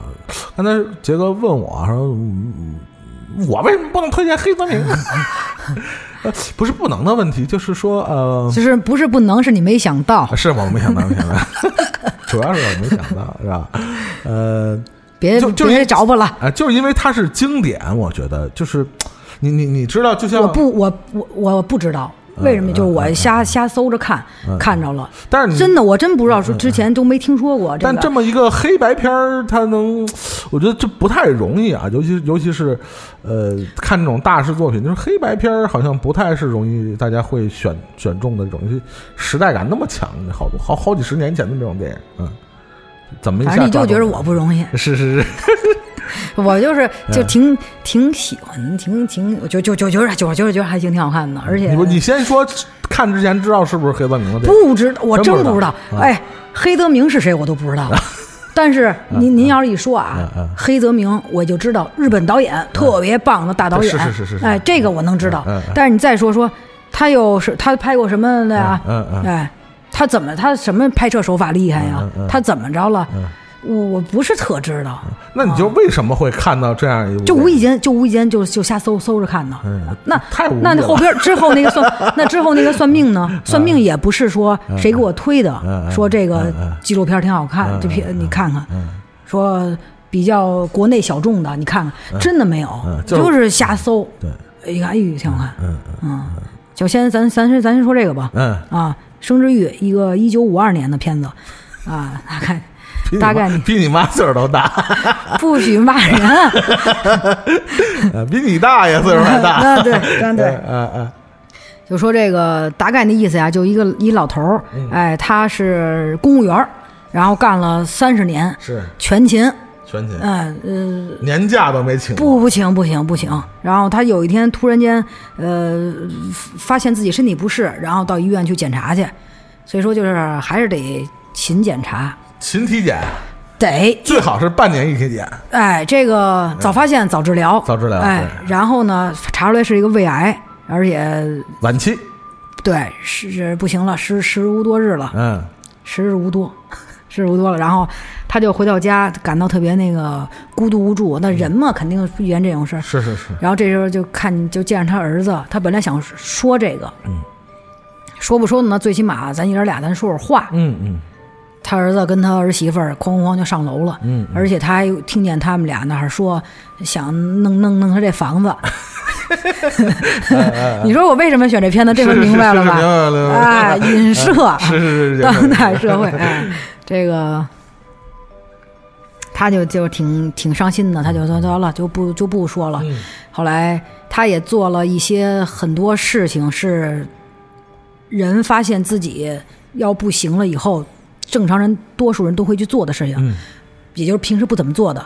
啊、去去去夜店，嗯啊，正正好正好认识了一个当地小工去工小混体啊啊，去工体十三，嗯嗯嗯这个什么，就认识了一当地一个小混混。嗯嗯你这一说工体都给我弄晕 了，让我脑子都乱了，奔那儿去了。嗯这个、呃认识一小混混，这小混混带着他去看脱衣舞啊、表演呀、什么的，啊，喝酒啊什么的，哎造。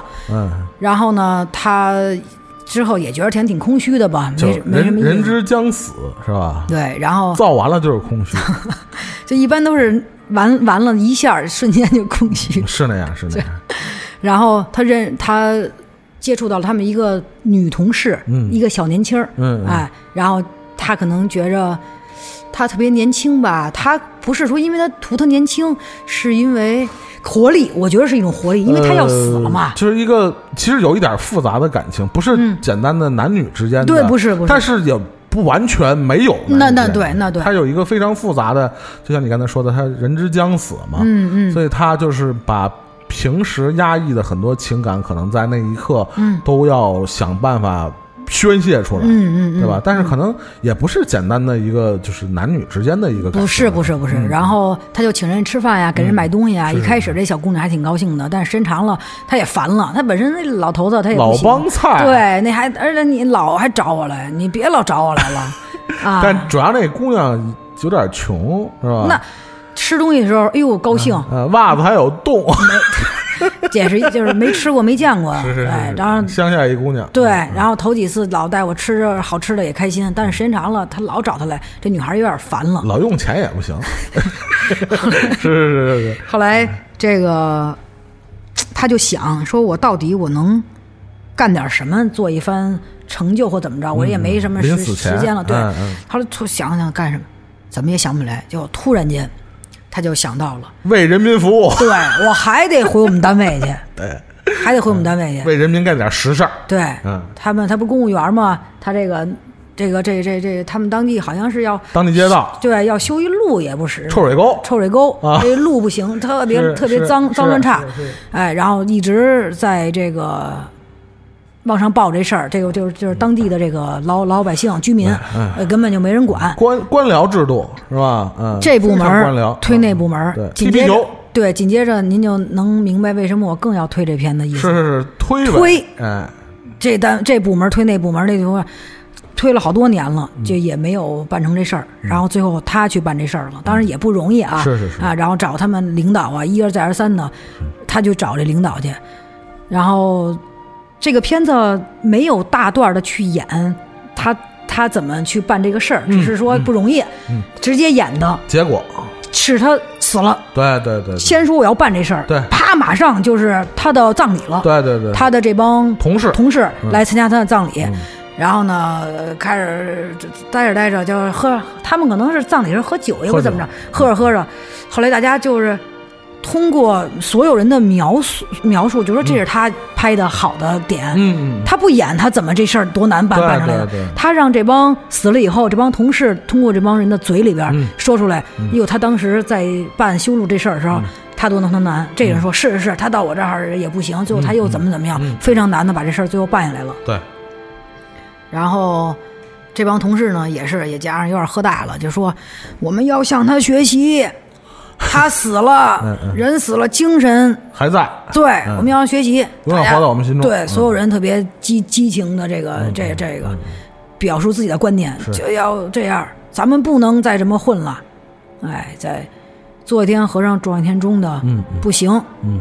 结果到了第二天，嗯依然还是 有什么事儿来了以后推一下一个部门，推下一个，依然还是那样。所以到单位先沏杯茶，再打开报纸，现在都不怎么看报纸了，手机、手机啊，茶但是还是要喝，茶要喝的，要喝要喝，哎，哎。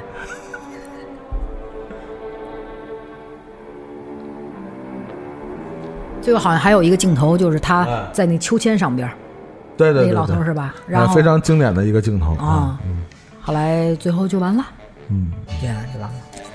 反正也是反映当年日本的社会嗯。跟如今这个社会，包括咱们现在这个，嗯，也是一些社会弊端，对对对啊，社会弊端，对。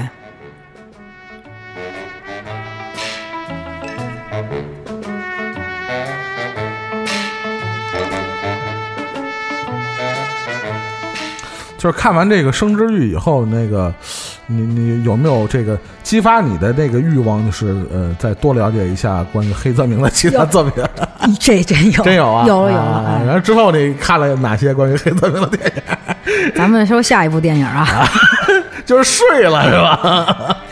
啊，呃，之前确实谁没听说过他呀，是是吧？啊但是他的电影之前确实看的不多嗯，后来呃就是也是去搜搜搜搜一搜嘛，看看嗯什么罗罗生门呀什么的啊。嗯，但还是喜欢那个，呃，对，呃，然后还有那个《荒野大嫖客》大什么客，就是这个我没看过，嗯，荒野大什么，就是就是就是这个，好像就前这个这些日子那个这个这个不是他拍的，哦，这个不是他拍的。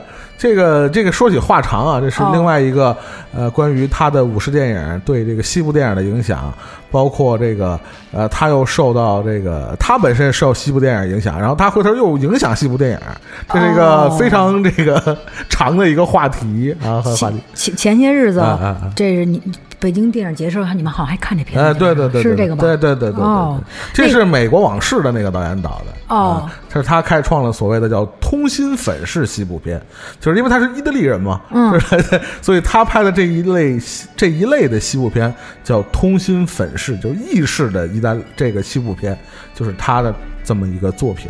但是他们之间都有一个互相影响的和反哺的这么一个关系。嗯就是西部片最早的像什么 John Wayne 或者这个福特他们那个时代的这个西部片是什么《关山飞渡》啊，他们这是影响了，其实是影响了黑泽明的武士片，哦，就是黑泽明之前的武士片其实和和这个黑泽明拍的武士片这风格完全不一样，他是借鉴了很多西部片的拍法，哦，明白了，然后他的这个武士片，比如说这个我们现在听到的这个，这个是《春三十郎》啊，也是非常呃有代表性的这个黑泽明的一部代表作。就他的这一系列的武士片，就是古装片，又反过来影响了好莱坞的一系列的，包括西部片，包括后来甚至影响科幻片。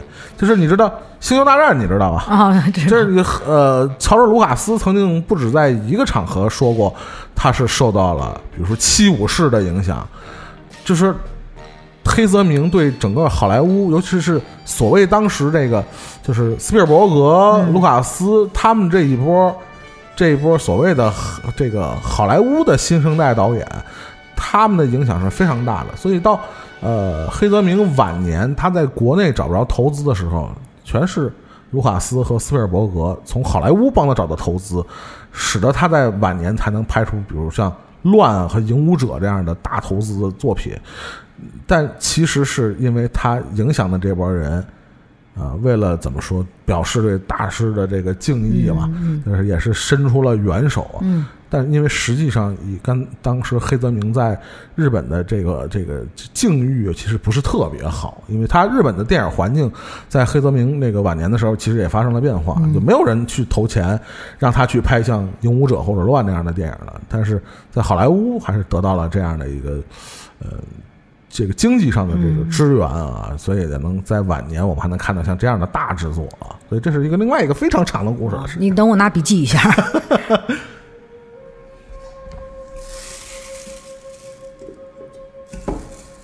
但是这个我觉得是呃呃，这杰哥也是，我这刚开始我 这还有还找我这话，就是不不是说觉得你呃不不不不不应该推荐黑泽明，呃，我举一个特别简单的例子啊，就是呃我们这个中小学课本都有鲁迅，但、嗯。但你知道呃应试教育的一个副作用就是很多人其实就因为逢鲁迅的文章都要背嘛，嗯嗯，还记得吧？咱们上上上上学的时候对，对啊，就导致很多人我家门前两棵树，一棵是枣树，另一棵还是还是枣树。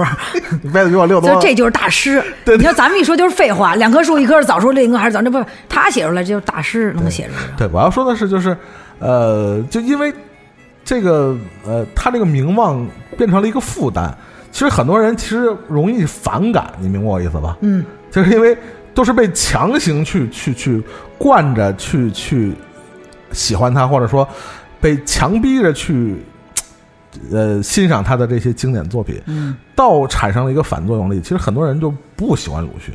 嗯，就是就是生理性的，因为他有阴影嘛，确定不是因为背书吗？就就因为有这个影响嘛，有有原因影响、就是所所谓的这些呃这个艺术大师，就就是电影这个领域，嗯呃，我们知道，首先一点，大师就是肯定他艺术这个艺术艺术怎么说，呃 成就非常高，嗯这是公认的嘛，一说艺术大师。再有一个呢，他们往往被认为是冗长、沉闷、嗯容易睡着的这样电影的代名词。嗯所以可能，嗯，很多人会对这样的，比如黑泽明这样的导演会望而却步。嗯你明白我意思吗？就是说，一想起这种艺术就太沉片儿，啊，太沉闷了，容易睡觉。哎，对对对对对对，嗯所以就我觉得，呃，杰哥的这个切入点，我觉得还是挺有意思的。我觉得给很多人其实带来了启示啊。啊，我艺术片并不一定就是那样的非常的沉闷的东西。啊，我我我我我我我还是那句话嗯，就是我不知道它是经典嗯，我也我不是说光这个片子嗯，好多都是我也不知道他是多大师，我也不不太懂他的技术专业含量什么的。我就是如果无意间看到了，那就觉得好看就好看。当然不是说我有多多欣赏多好，我操，我欣赏我就艺术的就特别能吸引我，不是那意思。那也也有的可能我不喜欢看，嗯嗯嗯，但是我就觉得这这个好看就好看，你让我猜说出花来，我也说不出来，我就只能说大概说说这个故事，然后这个嗯反正就挺喜欢的。像刚才您说这些电影。这几部我推电影是对我生命有多大影响的？其实呃也有一些是有影响，但是多大影响也没有，就是比较喜欢。当然还有很多更多喜欢的，我不推是因为一说大家都知道，就是特别好的片子，是特别那个耳熟能详的片子。八三版《西游记》，八六版《红楼梦》，好吧？八三版《西游记》今天下午两点半还还哎演，呦！少儿频道啊啊这今天演的是那个呃那个女儿国跟那个过那个火焰山嗯那两集，美不美是吧？问圣僧，对女儿女儿美不不美？哎，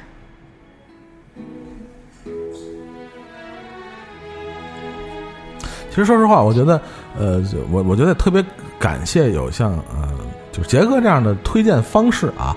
我觉得其实推荐所谓的这种艺术经典，其实是一件特别难的事儿。就是你你跟一般呃影迷或者一般听众，就说你如何这个艺术成就多么多么高，这个多么多艺术，其实我觉得很多人不一定要买这个账。其实哦，呃，能找到一种更贴近他生活或者更贴近他个人体验的这样的去观影的方式，其实是更关键。就像你说的，黑泽明这一辈子拍那么多电影，嗯，那为什么你就会有这么一部作品能抓住你？其实给很多人提就是有一个非常非常重要的启示作用，可能就是你你你你迈出这一步啊，就是 勇勇敢的尝试一下，说不定有一部可能你以为晦涩难懂的艺术作品，它就能打动你。嗯。啊，并没有想大家想象的门槛那么高啊。嗯，没有没有，我就翻来覆去还是这句话，就就是觉得挺好看的，别的不就是是咱也说不好，而且我觉得跟这个这个年龄啊，可能也有点关系。如果这片子让我十年前看，嗯嗯嗯，可能也不能，有可能看不完，就不想看了吧，也有这可能。对对啊。对对对对对，呃有有，比如说你要是还在上学那个阶段，嗯。可能这样就是对就社会生活没有对，就那么适合演一老头儿上，是不是不就上班老头儿嘛，然后对。对对生病了，哎，就这只能理理解到这儿，对而且就嗯就嗨，所以我觉得电影就是喜不喜欢，是不喜欢？可能因为我嗯。可能因为我那个层次太低了啊，就真不不懂，但是就是我觉得就是喜不喜欢，但是我跟你说的那点其实特别重要，其实还是跟个人阅历啊，哦。包括你观影积累的这种这种欣赏的这种这种经验，嗯其实都是有关系。对，就是看过最简单，咱们说看过一千部电影和看过十部电影，你喜欢的东西还是会不一样的。我觉得，嗯，呃，我我我们不能说从从 本质上就区别谁高谁低，嗯谁俗谁雅，或者谁好谁坏，但是他看的多，或者说他经历的多，他一定还会有一些变化。啊，那那那肯定，那肯定看，对对对对，看书也是看多了对，你甭管这书你看完之后你记得住记不住，或者说就操，我看完了，哎呦，我怎么说脏话了？没事儿你你看完了以后 呃，都给你那个留着啊，你看看完了以后嗯，这个这不加鼻音吗？不加不加不加。啊，你看完了以后，无无码的我们节目呢，啊你你看完了这本书以后有多大启示，或者说我人生一下，我就我怎么就得怎么着了？嗯那那倒也不是 啊啊啊，你就看就我就有听这么有这么一人说这么一句话，那人说这话这人还不是有文化的嗯。人，他就说说说我们家孩子看什么书都给他买。就是不管什么书，嗯。就是包括动动画片的小人书啊什么的，或者是爱情的什么的，都科幻的我都给他买。嗯。就说他就说书没有坏书，你就看一千本儿，嗯，多少你还是会增长你的知识什么的。开卷有益，嗯，是吧？一定是这样的道理。对，其实呃，多看多欣赏，呃，就包括杰哥刚才说的，随着这个阅历的发展，你可能会对经典有不一样的解读。嗯，这这个前两天我在群里也不是还说嗯吗？看了一个这个也是二刷的这个《姨妈的后现代生活》，嗯，之前看也没什么感觉，就是这个觉得还行吧，哎，看看着玩吧。嗯嗯后来前前些日子一看，看的吧，心里边儿怪不得劲儿的。嗯嗯，啊，这再看的时候，过几年就不得劲儿的感觉，是没错，嗯嗯，就还是能看出变化变化，对对对对所以说电影儿还特别更加的明显。嗯你几年前看跟几年后看不一，感觉不一样。没错没错没错。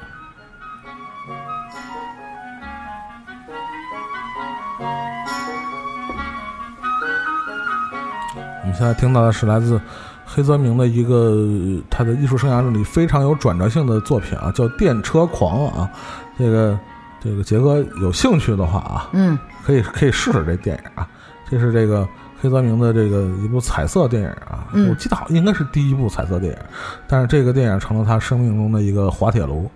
呃，从票房到评论，呃，对这部电影都是，呃，就是对大师也没客气啊。但是这个，呃，直接导致这个，呃，这个艺术生涯遭到了这个重创啊。呃，但是这个电影也就像刚才杰哥说的，过了这么多年以后，大家对他可能又有了一些不一样的评价啊。也许真的有时候艺术家真的就是超出时代太太多，嗯、对是吧？对，呃这个这点嗯我觉着嗯特别对。对，他拍一个，嗯，可能咱们没什么感觉，甚至有的人说烂片什么的。对对对你过二十年一看，我操，他啪啪打脸，真香！啊，他 真香对啊他真能，他挺就是有的人家是是思维是是超前是怎么着？他是是喂的特好，实际上啊，嗯，就像你刚才在纪录片里说的，艺术家有时候就是那个跟大家反方向走的那只企鹅。哦，对吧？嗯，你我我们大多数人只是就是随波逐流嘛，嗯。大家就往海海面冲，我们也往海面冲。嗯艺术家或者、呃极少数的这种所谓的呃，不管是哪个领领域的精英，他可能就是反其道而行之，嗯。成了大家会说他是这个多么伟大的人物。不成，你想就是傻子，就是撞山去了，可能就是是吧？这其实企鹅跟人是一样的道理。对，但是我觉着他嗯反着走，我我觉着啊，他们可能当时不是为了就是另辟蹊径，或者说你们这么嗯着，我就反而跟你们反着来，没准儿怎么怎么样。我觉得可能也不是，可能他们当时真的想就要这么去拍，或者这么 这么着，嗯，嗯就就是真的他们会超前一些，可能。可能听见有一个什么声在召唤他。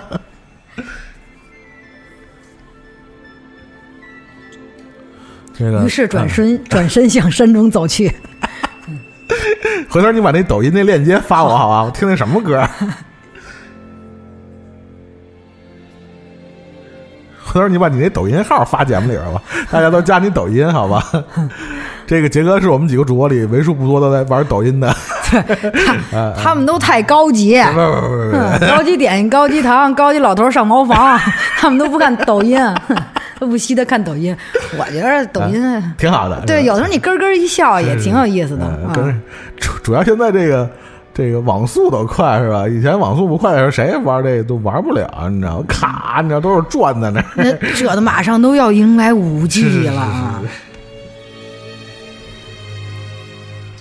刚才这个杰哥给我们推了一个黑泽明大师的作品啊，这个，然后下面一步，这个杰哥肯定是这个出于本能的喜欢，这一定是杰哥生命中非常重要的。我给你发片单的时候，你知不意外这个哈？不意外，不意外，不意外，不意外，这是大家对你的固有印象是吧？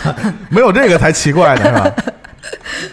这个没有这个才奇怪，对啊，你真烦。大家听听啊，这是什么啊？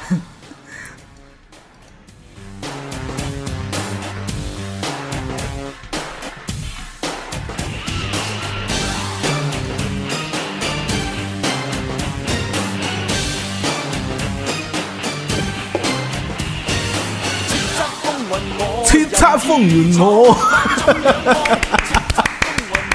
絕不需往後看，翻天覆地我定我。这个这个，杰哥肯定得聊聊这个古古惑仔是吧？古惑仔，古惑仔这个，我我说心里话，我说心里话，我这个，我我其实又看不上，不是不是看不上，我觉得可能我呃古古惑仔进来那段时间，就是离影响我的这个这个这时间点，可能就已经对不上了。不会吧？我是我是八零生人，就是到古惑仔呃比较大规模的进 进入国内，应该是零零年左右的事儿了吧？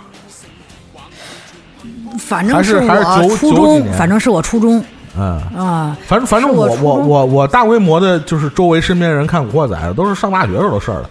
你想那时候你再影响我，有点太胡闹了，哦你知道吗？哦我我中反正我中学的时候也也有《古惑仔》看的，但是我觉得因为我九几年的时候就已经有大量的，我跟之前在节目里好像也说过，就九几年的时候已经有大量的这种 VCD 的东西，嗯就是。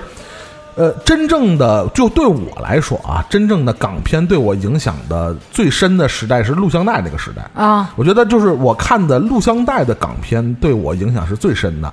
等有了 VCD 或者 DVD，就已经是大量的好莱坞或者是呃就欧美、欧洲一些国家的电影，或者就是非非非香港电影的这些片种就开始进来了。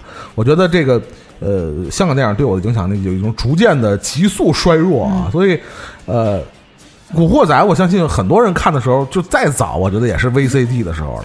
对 VCD 是录录像带肯定嗯没有没有没有没有古惑仔嗯是 VCD，而且是那种硬壳 VCD，你知道吗？嗯，我知道，我知道。直接你打开了两面开，我我知道那啊贵，你说那带纸片那便宜，不是纸片的，啊呃，然后呃那录像带是什么？是不是？我是 我知道录像带什么？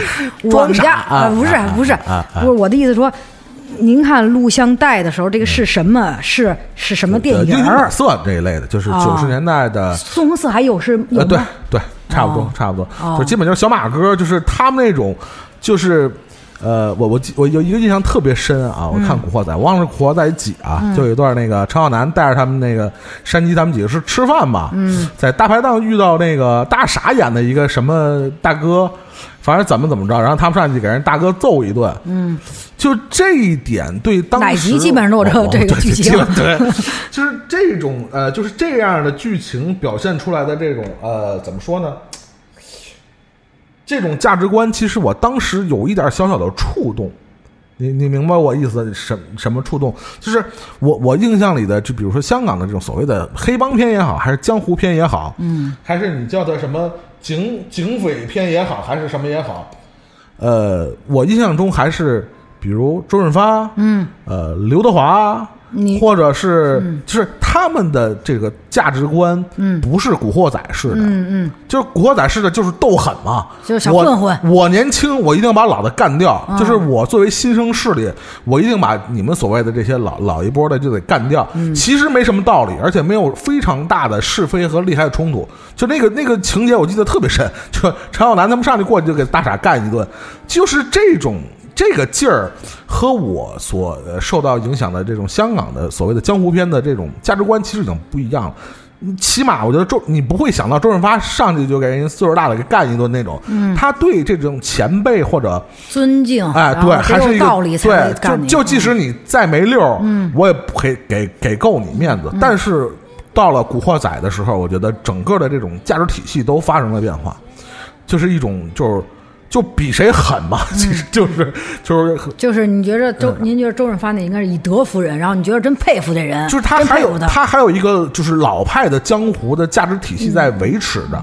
呃，新的一一代也是在试图维持着这样的体系。嗯，即使出现你比如像什么呃什么什么，就是万梓良经常演一些坏人啊，嗯或者是其他的一些反派演一些坏人，试图破坏这种价值观。嗯，但是周润发他们这样的角色，呃，或者是什么狄龙啊，嗯嗯，或者是什么什么，他们会这些主角会站出来继续捍卫这样的江湖的这种价值观和秩序。嗯，但是到了《古惑仔》，我觉得一切都不太一样了，所以我对他的这种呃呃影响和看法。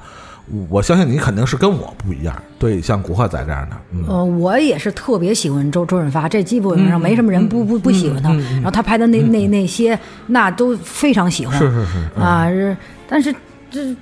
我觉得这两个我都喜欢吧，一个那个可能是不是更英个人英雄主义一点儿，就是这个就是群群体啊或怎么，反正我都我只能说都喜欢。就基本基本古惑仔都是打群架，对吧？就是基本看谁人多，就是这全是这种，是吧？嗯嗯，而且你看，呃，我我我后来特别有意思，因为机缘巧合，后来我又追追过，就是现在我也在追着连续看那个《古惑仔》的那个原著漫画的连载，我现在也在追着看。那个虽然这个他这个。这个他这个题材上有些敏感的东西，这 个就是不是特别容易看到啊，呃，但是本身漫画它传递的这种价值观，其实就跟我说的，比如说那种所谓的呃周润发他们那个时代的那个江湖片，其实就有一些价值体系的不同。你比如你你你，我知道你你你印象深不深这事儿啊？你比如像老派的这种啊，就说英雄本色似的，或者纵横四海似的，主人公第一不贩毒。嗯，对吧？嗯，或者说就是你你看，连《教父》都是这样，嗯嗯，就这还是一个部美美国电影，就是一旦发现《教父》，一定发现你们帮派里边有谁在贩毒，那 OK，你就是犯了帮规，我就给你丫除了。嗯，对，两个，一个是不能贩毒，一个是不能虐童，就是或者说杀杀儿童，这这两个你再是嗯英，再有多大本事，呃，你再是男一，你如果说该干这俩事儿了，呃，翻不了身，对对对，国内国外都是绝对而且而且主角在这一系列的这种就是老式的江湖电影里，嗯。肯定不会出现这种事儿。即使有这个呃这个问题出现了，嗯也会想种种办法，最后为他洗白，对吧？但是你看，不管是《古惑仔》的漫画原著，还是《古惑仔》本身的电影。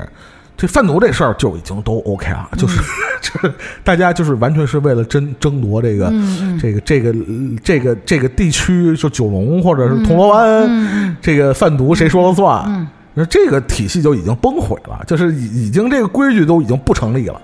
就完全是江湖新秩序啊！就是新的这一波人，呃，所代表的，我觉得就真的就是看谁更狠，看谁更黑。说句不客气的话，就是为了胜利，其实都可以不择手段。我觉得他们这种所谓的新一代的价值观，其实会偏向这么一个路数。嗯我不知道你你怎么看？古惑古惑仔似的，就是一个青春热血，还是什么别的东西？就是你现在回头这么多年看来，我觉得你肯定不会跟小时候看这个片儿一样的感觉。嗯反正还是会偏于青春热青春热血啊，嗯但是也也不是像说那种说真是我我没有道理的，嗯我就拼人多，我我我就。上来就打你，嗯。最后把你打跑了，也没有这么那什么，他也是 有，他不能那么演。就我说，我说说说明白了，他还能也是他有他的道点有他的道理的，对。但是至于说，呃，我打打群架也好啊，什么我嗯。我我怎么怎么样啊，我贩毒啊什么的，这些我觉着从影视里边去给我还能接受，因为更贴近于现实吧。因为现实中你就是人多欺负人少，对对双拳难敌四手，没错没错呃，势力嘛，对对吧？再有一个争地盘儿，那我一定要这地盘儿啊，对地盘儿就是就是钱嘛什么的。没错没错。再一个就是贩毒不应该啊，但是说接触到，咱不说贩毒，就是是接触到毒品，既然是黑社会了，我觉得这个是没法避免的。对我我我跟我跟你好，跟我好，见你呃哈喽，见他哈喽，嗯这种人也当不了那个什么。我觉得肯定还是得狠，嗯就是就包括现在商界也是这个，嗯。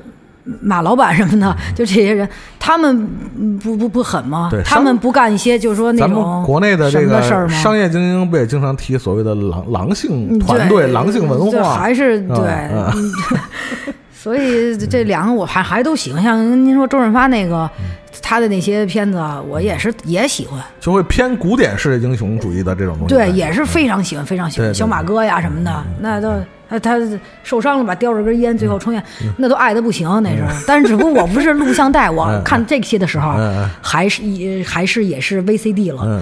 录像带我记着全都是那个 家长那个就是藏起来的那些，那录像带给我的印象就是小秘密啊。就是就是就是家长的小秘密，家长看的那个现在爱爱情动作片儿那个时候哎。现在一提起来脸还会红啊。现在可能我爹有点脸还会红，怎么他妈让你给找出来了？小丫头呢？嗯不是问题，重点我今天不是要说的《古惑仔》，呃，对对，但是还是古惑仔这个系列的。对系列里边的这个红星十三妹啊，我其实要推的是这个片子。嗯嗯它《古惑仔》是五部以后，他有两有有有啊。嗯啊，有四三个分支，反正我记得一个是《红星十三妹》，还有一个、呃《山鸡的故事》，嗯呃陈小春演的，嗯嗯，然后还有一个是那个那个，就现在王菲她的男朋友叫什么来着？王菲的男朋啊友，呃，谢谢谢霆锋，还有谢霆锋演的是少年了古惑仔这都是后来的了片子了。对对对，然后我今天推的就是这个吴君如演的《红星十三妹》嗯嗯啊。大概的内容呢，反正也就是打打杀杀，但是其中也是嗯。不乏这个温情啊什么的，哎也这个，而且他这里边吧，多多少吧，也有一点儿这个同同性的这个、嗯嗯嗯，呃感情，嗯嗯。哎，哎，那女的叫什么来着？长得还挺好看，长得还特好看，那女的叫杨恭如 啊，杨恭如，对，杨恭如杨恭如，哎，里边这个十三妹里边还有舒淇是吧？哎，要一会儿要说到舒淇，嗯嗯嗯，这个啊还有方中信，方中信我挺喜欢的。然后这这里边还多少有点同同性的这个暧暧昧，就说不出来，就是高于闺蜜又恋人未满的那种。是是是是，那个时候我一看早年间我我说哎呦我说得着了，对，没得着 哎，我就说怎么还有啊这种情古惑仔的情节 对，就是不是我的意思，说影影视剧里啊边。竟然还能有这种，我也觉得这种东西就是应该是藏的秘密的、啊秘密的没想到人家影视里边啊也能拍拍拍拍出来哎，反正还是看着挺带劲启的。蒙作还是 一下我哦，原来是这样。不是重点呢，还有说说是是是说这谁个谁，这舒刚才您说这舒淇，嗯这让我印象特别深的是一句台词儿，到现在我这么多年了就看了一遍啊，嗯前几天我都没有再再看一遍这片子，就是他跟这个一个一个当地的应该是警察局的一个一个头好了，嗯然后但是这男的啊，始乱终弃，哎对，就不要他了，外边可能又有新女嗯女朋友了，嗯。然后呢，这这这这个，而且还打他，特别恶劣的打他，是是哎，然后这个后来这个舒淇就认识这个吴君如了，嗯。后来吴君如也是帮帮帮过他，对。嗯然后他就念着他好，后来这个时候他能帮到这吴吴君如了，他得把这人给宰了，这给他给反正给得那什么了。负，心汉，对，把这负心汉得给怎么着了？这个让他好好不了吧？他这吴君嗯。得办了，然后这个对吴君如才能顺利上位，这都是这都是影片的后来了啊。对对对。咱就说也一个小小情节，然后这吴君如办不了啊，他再怎么着他进不了他身，人家怎么着也是警察局的小头儿，对，然后他就是托这个舒淇，舒淇说我去吧，就那意思。嗯印象特别深刻的是，这这个舒淇拿了一一一把花儿，应该是，然后对就是说，呃，我跟你还想再见一面。那男的，男的说行见吧，然后他就给他花儿的时候，我忘了是哦是刀，刀是刀，是刀他抽从花里抽出了一把刀以后，然后冲着那男的噗噗给了攮了他两刀，嗯嗯嗯挡了丫两刀以后呢，说了一句话，说我爱你，嗯。但是我更恨你。嗯嗯，然后这男就他就走了，然后这男就躺躺地下了。这时候吴君如就过来了，他吴君如拿的枪，对，嗯。嗯汤给一枪死了。然后这时候吴君如就上位了。当然，在吴君如上位之前，还有很多别的戏，很多故事和其他帮派之间，尤其是一嗯开始，他从他小时候十来岁开始演的时候，他刚一到麻将房，遇见他爸去了。他爸是谁演的？吴孟达 达叔，啊。对对，然后演的也挺有，演的吴孟达演的也挺有意思的是是，是。也是一个当地也是特别让人瞧不起那种，然后就好容易中一彩票，还让当地大哥给他们抢跑了，对对对对。啊，他也不敢不敢言就，是混帮派也是最底层的那种，最底层那种，最底最底层谁逮着谁踩乎那种，对对啊，对对，然后后来这个这个这个吴君如，这十三妹就就十三妹就上了位了，嗯。然后就这么一故事，反正如果没看过的，有兴趣的 还是推荐看一看。我觉着还挺好看的吧，这也算是能因为我比较嗯喜欢吴君如吧。对，这是吴君如算是比较成功的一个转型之作，因为她之前呃十三妹之前一直是一个这个女谐星的这么一个定位出现在这个整个香港影坛，女谐星对，对，包括我们说的这个《红星十三妹》，嗯，包括《金鸡》这几部作品，可以说是非常成功的将她的这个呃演技啊嗯得到了业界和这个呃影迷的认可。嗯嗯。这个《红星十三妹》是一部，然后《金鸡》也是一部，嗯。呃，非常被大家认可的转型之作，对他个人来说，嗯。舒淇眼睛那个好像叫刀疤旗，刀疤旗，对，嗯。脸上有一疤，嗯。我觉得，呃，这舒舒淇，舒淇也是这部作品也算是一个，呃，一个一个呃转型之作吧，我算是，嗯嗯。因为这个，呃，这个熟悉这个香港电影的同志们也知道，嗯舒淇老师之前也是因为这个以这个艳星啊出道啊，他这个。呃，从台湾到香港也是拍了很多这个、是吧？对然后比较暴露的戏、啊。对我我我我倒是挺喜欢舒淇，而且挺、挺尊就挺挺佩服她的，嗯嗯因为我觉着她是一个用了十五年的时间吧，嗯嗯嗯，一件一件的衣服穿上，对对对对，就是她是自己一件一件的把衣服穿上，嗯嗯，对，是要靠自己的努力，这个不这个不容易啊，不容易就是呃，尤其你用一种方式获得成功以后，然后你要重新推倒重来，嗯。呃，重新改变你在大众心里的这种固有的印象，这个事儿是很难办到的。嗯，然后吴君如之后后来又演了那个德贤炒饭，嗯嗯哎，你你跟那个您您说周慧敏是吧？对对对对对那个就是更那个更直白、更更直白一点的那个 那个拉片儿，对，哎，拉片儿对对。但是哎，他他是就这种性格的人呀，还是他只是想觉着我比较适合这个角色，所以去演这些接这些片子我觉得？还是更多适合角色。哦，他他他这个 这不是，我不是，我没说他是，我啊就我就是说对啊，就是呃，香港演员，因为他这个整个的这个生态嘛，嗯决定了他必须呃高频率、大大负荷量的去接拍各种不同类型的电影。嗯那总有适合你不适合你的，嗯对吧？嗯但是也有人因为碍于自身条件，对吧？因为呃演不了主角啊，或者演不了真正自己想拍的那样的角色。呃，吴君如可能就属于这种，毕竟受这个外形条件所限啊。她也不是林青霞，她也不是关之琳，嗯或者说即使是那样的女演员，其实也会受到形象的约束啊。嗯所以，呃，在自己能选择的资源有限的情况下，嗯呃，多尝试一些这个改变，呃，固有印象的这样的角色，肯定是对这样的演员是非常重要的。嗯就是嗯、你你你想不到他会会拍出这样的角色，对，而且但是他还挺适合拍这种的，嗯就让你看了不对觉得违和那种对啊。对对对，而且这部片子它虽说叫《古惑仔之红星十三妹》，挂着古惑仔，但实际上他没有古惑仔那么的打打杀杀。对啊，对，就那一陈陈浩南最后出来一 出来一点，对，陈浩南最后出来一点儿，然后哎那个，当然陈浩南后来有一句台词也记得也说的是，女人毕竟是毕毕竟是女哎人，对对可能还不够狠或怎么的，对吧？就是呃，你可能因为毕竟她是主演，她又是一个女人，嗯呃，所以这部戏整个拍下来真的没有很多打打杀杀，情感戏会更多一些对。她和这个杨恭如的情感戏，包括跟分个方中方中信信的和那个跟跟他们三个人的情感戏，还有那个那个红星里面那个韩冰，哦，哎，韩冰后来这个也是，这这是题外话，啊啊这这个漫画里边的，就是很这个陈浩陈浩南当了一阵儿龙头老大，嗯，然后后来这个发生了一些很很很很严重的事件以后，他就下去了，然后韩冰当了很长时间的这个这个这个韩冰是那个就片子一开始，然后有一男特别得意说：“这个世界没有了十三妹，这个世界就是我的了。”是那个吗？不是不是不那个啊那是反派啊，对，那是反派。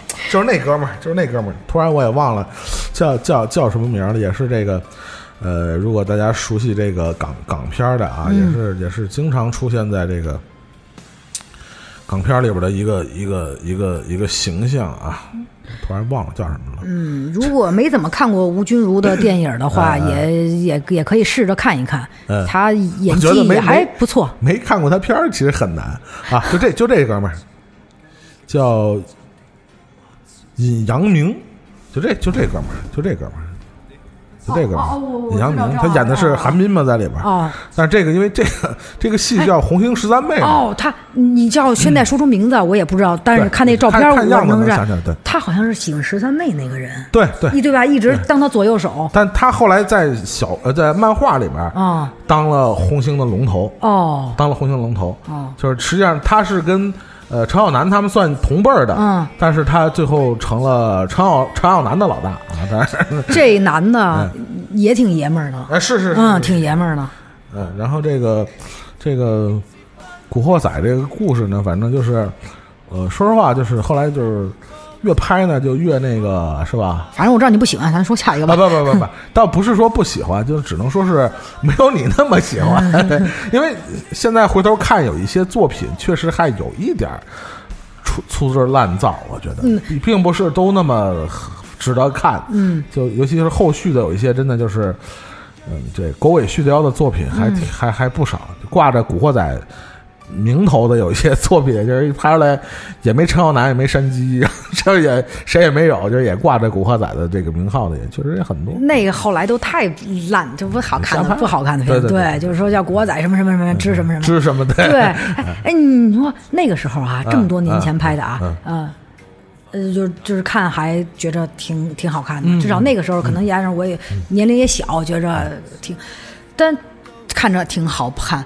可是呢，嗯现在拍的呢，那又是大大成本的，又又就就制作出来，嗯怎么一看就不好看呀？呃，这个这个说起来，就肯定是一个又是话长了，话说来话长了。它肯定不是简单的一个因素，或者不完全是由电影产业决定的，就是你你的感觉，因为你和你十年前的看电影的这个经验也完全不同了。啊呃你十年前或者你二十年前，你真的是呃能看到的电影是很有限。二十年以后，你看过的东西又跟当时是肯定不一样了，所以这个真的就不完，我觉得不完全是电影本身的问题。据据说，呃那个时候刚拍这个《古惑仔》的时候，不是这十三妹啊，就是这个啊古惑仔，好像也没多少钱，而且也不多看好 你看，你就看这片儿，现在看你也知道没花多少个钱。啊。然后那个就是，但是也是没想到，最后就说拍出来的反响还是也挺挺挺挺好的。因为你，咱们就说，呃，可可以想象的，就是当时的郑伊健、陈小春这些人，嗯包括那个就周周边的这几个配角，包括像什么张耀扬、什么吴镇宇这些人，嗯当时都谈不上什么咖。嗯。就是包括郑伊健，你想他是一个完全的以偶像歌手出道那么个形象，嗯。他拍呃《古惑仔》之前，呃或者前后，他演的全是那种谈情说爱的这种。哦他并不是以这个，但是他演了那个陈浩南，就是完全改变了他这个人设，嗯嗯呈现了一个就是新新生的黑帮的这种这种这种这种形象啊，那完全的改变了他的这其实是影响了他整个演艺生涯，包括陈小春。啊，我们知道陈小春，包括他之前之后的一些作品，也是跟山鸡的这个角色完全不一样。对，不一样。但是那个有一嗯个综艺节目，不是他媳妇儿上的吗？陈陈小春的媳妇儿上的，嗯然后说那个说那个啊，他这。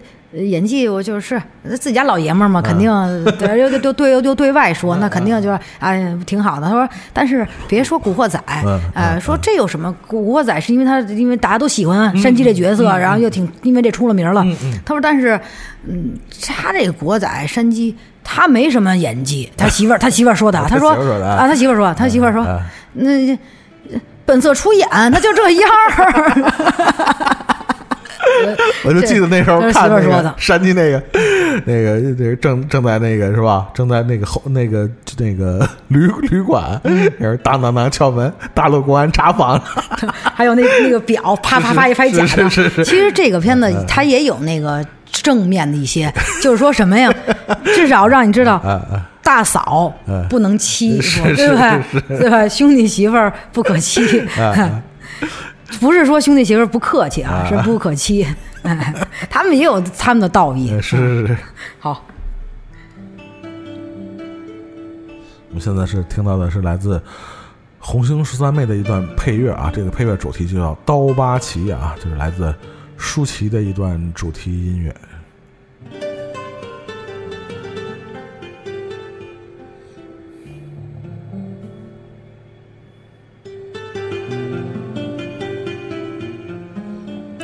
因为最近我也听到一些业业呃业业内的消息啊，嗯，可能大陆的有一些影视公司，因为说实话，虽然我们这几年大陆的影视行业就是貌似还是挺繁荣昌盛的啊，嗯，呃，但是说实话，原创这块儿可能不是特别的，呃，特别的强啊，所以也会经常用一些当年的大的 IP 啊，或者这种，你比如说这两年我也看过非常难看的《黄飞鸿》这种，就是因为完全不是香港的这种班底了，所以他呃。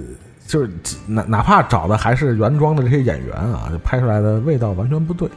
呃，就是我听到的这两年的这个业内的消息，呃，国内某影视公司也是买了这个漫画《古惑仔》的版权，哦，可能准备可能要重新去呃拍这个《古惑仔》这个这个故事啊。当然，因为《古惑仔》这个故事，这个漫画连载已经很长时间了啊，所以我也不知道会选用哪一段是重新启用一些。其实香港也重启过《古惑仔》的故事啊，但是这拍的也是这个 这个对，这也也是不怎么样，还是不是特别期呃期期待吧？这个，嗯嗯，你看那个，当然我还是要要说这个黄黄磊，我挺喜欢啊。但是你看后来拍那个嗯嗯。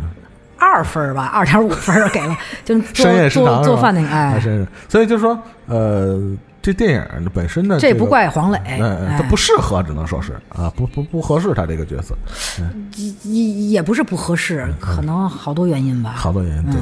所以就是说，呃，像郑伊健也好，陈小春也好，还是其他的，我们说吴君如拍十三妹、这些角色，呃，你可以说是他们选选对了角色，也可以说是角色选对了他们，嗯。互相成就啊，才使这些作品能影响那么多人啊，嗯呃，所以呃，过了这么多年，这个这个物是人非了，就是新的一波演员能否再去创造新的辉煌，其实还是打上了一个很大的问号。因为你也知道，现代演员的一些气质啊，就是演黑社会啊，都有点困难。说实话啊，都我们我们不是说歧视这个流量小生啊，但是你让他们这个，就像我我前一阵儿我在我忘了是在节目里说没说过，就是那个新拍的这个《英雄本色》啊，嗯就是这个。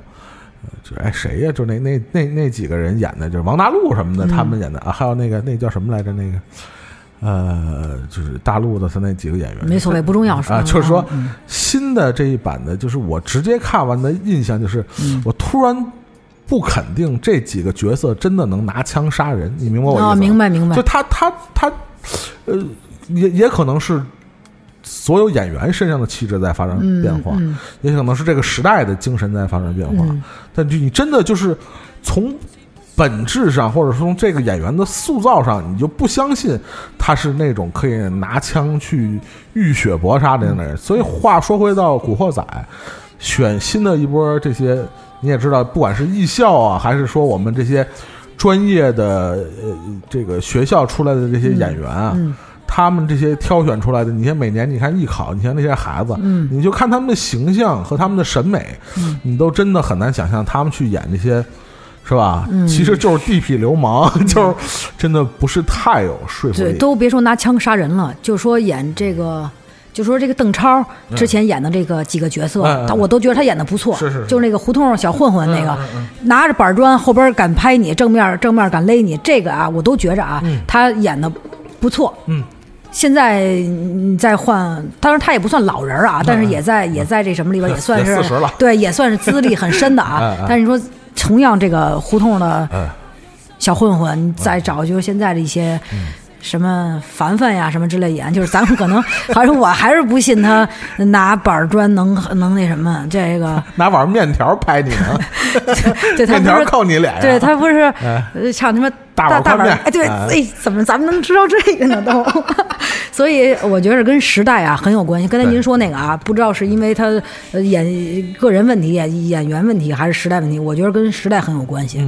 一一波时代造就一波人嘛。嗯就是现在的呃现哎，现在咱甭说拿枪了，出去因为点儿小事儿打架，都得说你先你你你有本事你先你先动手，对你有本事到了派出所都是谁先动手谁没理似的，都是钱，是是对吧？你要让人打了，你给人打了，你都得给就是钱，都得花钱呢。这个你没钱你打什么架？对，而且时代审美确实在趋向于更精致的审美方式啊，就是那种、呃，比如说早期的我们说那种八十年代的那种粗粗犷的阳刚的这种，或者说趋向于比较英雄主义的或者那种浪漫主义的这种东西的审美，嗯逐渐在二十一世纪会被更精致的，不管是男生还是女生啊，嗯。比如说会被这种更更精致的、更更得我们说更得体吧，说句什么点儿的话，嗯嗯可能更得体的这种审美方式所取代。嗯大家还是，呃，就是觉得还是更更更衣冠衣冠楚楚，比这个小马哥那种这种狼狈不堪，可能要更更被人们所接受的这种主流的一种审美方式。我觉得，对，现在应该是这样。但是咱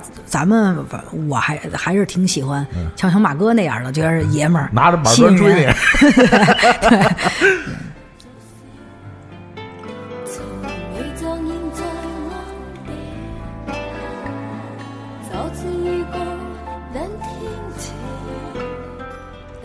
现在听到的是舒淇在《红星十三妹》里边唱的一首，呃，这歌叫《心领》啊，就心领神会的那个心领啊。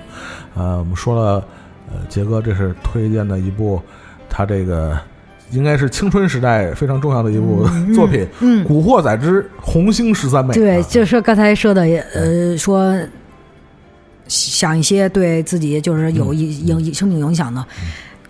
我我就是我说对生命影响到，刚才不是说也不要很不要很那个，但是这个确实是嗯其可以算其中一部，是是是是对成长有影响的。影响。啊嗯那么今天这个杰哥跟大家带来的最后一部，嗯他要向大家推荐的又是一部纪录片儿。嗯，这个杰子，咱们以后这样吧，你以后开一个叫《杰哥实录》的这个系列，专门给大家推荐纪录片吧，好吧？就是一部一共七个片儿，仨是纪录片，是吧？这是这我还改了呢这。还这还这还悠着呢，是吧？这还兜着呢。嗯那我们下面推荐的这个纪录片呢，叫什么呢？呃，这是其实也还挺有名啊，这个纪录片、就不是说嗯也是近几年才有的名儿，呃之前也啊呃，对对对，不不行。经经过了主创在这个一些平台上的宣传、啊，哎，被一些文化知识分子，被一些主流的媒体，就相对主流的媒体平台推广推荐嗯啊。呃，这个是徐桐导演的，叫《游民三部曲》，它其中的一部啊，叫《算命》啊。其中的他这个主演唐小燕啊，也是呃，在经常后来在这个呃这个纪录片上映以后，也在一些平台上啊，这现身说法啊，也是给大家留下了非常深的印象啊。嗯，那这个杰哥说说这个为什么想给大家推荐这部叫《算命》的纪录片啊？因为很喜欢徐桐这导演，嗯啊，他这个这三部曲，一个是算命，一个是老唐头，还有一个是麦麦收对啊。麦麦收最早，哦麦收然后是算命，然后应该是老唐头，哦嗯，大概是那么个顺序啊。啊啊，老然后老老唐头是唐小燕儿他爹，对啊我没选这个，因为就都都很好看，对啊，只不过呃，然后还有这这这这刚才说那麦收，嗯也是他回老回一个老家，然后。老唐头这个也是回自己的家，跟他爹的这些演的都很好。可是我要选的是算命呢，是因为呃，我更喜欢他这里边的这个主人公，嗯呃，就是一个五十多岁的一个不，应该也就是四十多岁吧。他只是，但是看起来 啊，看起来像五十多岁啊，对的一个一个一个老头儿，他是他是脚有点跛吧，反正是一个残疾，对，脚脚，然后他有一个媳妇儿。这媳妇儿呢，傻傻乎乎的，哎，这真是半傻不捏的。嗯对对对。但是你要说他，他也不识傻，嗯。他也能给你做个饭、洗个衣服，嗯嗯但是可能就是做饭多放点盐吧，什么的，洗衣服那个、呃可能没搁洗衣粉就洗，就是就是说咱们现在呃想想这些没有在片中呈现啊，就咱嗯。想出来就这么一人，但是呢，他又知道疼你，嗯。他又知道找找找你找不着你，哎，然后这老太太呢还特特好捡捡破衣服，他们去捡破烂什么的，这都这个不奇怪，嗯但是他特别好捡衣服呢，是因为你看他犯傻不捏的吧，嗯女人的天性，她喜欢美，嗯可喜欢美了。呃，捡来的衣服，然后穿上以后，然后给这老头看，嗯然后自自自己，然后这老头就骂他啊，你都都往家捡多少件了什么的，还捡什么呢？然后。有的时候这老太太一下又找不着了，然后这老头儿又出去，对对对，你们 现在教主给我看了一下这老太太的那个照片你们有时间可以看这片子的时候看一看，笑的呀，就你们你们要知道什么是笑吗？什么是真正的呃开心的笑吗？天真浪漫。的笑，真正的笑，嗯嗯。哎，嗯，那就要去看看这老这老太太，嗯她的笑是真正的人人人类的笑，是是是，啊。就一点杂念都没有。一点杂念都没有，没有说装啊，或者说是那哎呦，非非常的纯真的笑，然后天到晚傻傻乎乎的，然后这老头呢也是天天呃骂这老太太，可是呢嘴上骂呢。心里边又特别特别特别爱她，然后给她扎扎扎小辫儿啊什么的，然后挣了钱赶赶紧存起来，然后给他买好吃的呀什么的。呃，从从他们这里边也能看出来，特别就是喂狗粮，特特别虐那种，就是俩俩人特别特特特别恩爱。然后，但是这老头儿，嗯，他的以为生的就是算命，嗯但是基本上他好多的客户就是呃当地的那个妓妓女，对，对哎，来找他算命。性工作者，呃，对，其实其实你说他们真信吗？可能也是三三七七分不信，三三分信吧。只是想要找一个心理的寄托，就是你给我算算呀，对对对我听听啊。对对对。哎，就是人们总是对自己未知的命运存在着恐惧嘛，嗯，对。所以这总想用各种方法掌握自己未知的前途，呃，对，而而且他又做的是一个比较高高危的职业，呃，边缘化的、被社会、被法律边缘化的一个行业。对，然后会去找他算命，然后他还会去那个呃市场上边儿呃摆摊儿给大家算命，嗯。基基基本上嗯没有一个大的主故事，对。去去去演就是演，呃日常生活的一些碎片。就是日常生活碎，特别好看，是我我觉着是是是是我今儿推这七个里边儿，要要要非说最最最喜欢，嗯。那这就是嗯嗯那这就是 number one，那说吧，对，就就就是而且这电影特别呃，这个纪录片特别有意思啊，导演用一个章回体的方式啊，嗯就是每一章它还都有一个 这个名儿啊。你比啊如它对对这是呃第一回叫厉百成算定孤独命。唐小燕棒打无赖汉，就你听他这个描述啊，大概这个情节你您都能想到，哎，想到了。然后第二回叫厉百成，且说结婚事，小神仙画符，财运红。就是这个厉百成，就是这个我们说这个算命先生啊，嗯，他和这个时下我们说的有一些就是嗯今日说法或者嗯这种是吧？法制进行时经常或者说那种纯骗人的这种这个还不一样，因为这个毕竟。呃，社会生活和这个以前发生了巨大的变化，嗯我们的这个整个的生活环境都和。呃，别说一百年前了，可能嗯五十年前都发生了天翻地覆的变化。嗯，算命这个行业，其实我们很多人已经几乎完全不了解了。嗯嗯，就是你看这个纪录片，对这个这个这算命先生呢，他其实也有个师承，嗯，你还记得吗？嗯就是他有一些，就是他那个转的那个木头马，那还是一个哦传统的一个手艺。嗯嗯，其实我我呃，木头马还坏了，让他一修修好就了。说就说这种方式算命的这种方式嗯和他的这种他的那一套理论系统，嗯嗯和我们有时候看到马路上那种摆摊算卦的，嗯嗯有些真的就是纯拿嘴忽悠，嗯就是，嗯 但是他确实还是有一套他行业的规则。哎，对他也是算命好多好多年，他不是纯骗。对哎，他有一些你说不说不上来那种没法科解科学没法解释的一些一些一些方法。对，所以就说，呃，作为一个其实已经多多少少被社会主流遗弃的这么一个行业，被大多数人遗忘的这么一个行业，嗯其实也我我我我虽然不敢说是是什么文化遗产啊，嗯或者非物质文化遗产这种，嗯我觉得可能是不敢说能不能上升到这种高度啊，嗯但确实也是。呃，传统文化中，或者是传统的社会生活中，渐渐被人们遗忘的一种方式。嗯。呃，对，然后这个导演一九年的时候，嗯反正那个豆瓣上边写的是一九年的，嗯是吧？呃，叫叫什么呀？孤养老养老院，就类、类似于嗯就这样，叫叫养老院。他但是不知肯定是没上的啊，不知道能不能上。嗯我也是挺感兴趣。如果上了以后，肯定也不太好找。如果哪位听众要是能找到，嗯然后就发给我。嗯嗯，就是他，因为纪录片的他这种，第一个肯定就是，嗯嗯，可能会题材上，它它因为走的不是院院线这条路，嗯呃，当然这几年国内也有一些这个纪录片也是走院线发行的这个路，但是说实话，以现现他应该这上不啊，了，他这个院线可上不了。就说啊就说，即使并入这个轨道，就是院线发行的，或者走一联这个方式去发行，嗯呃，现有的国内的这种市场环境，还真的是给纪录片呃生存的空间很有限。虽然之前有某部纪录片，据说也达到了一定票房，四个春天吗？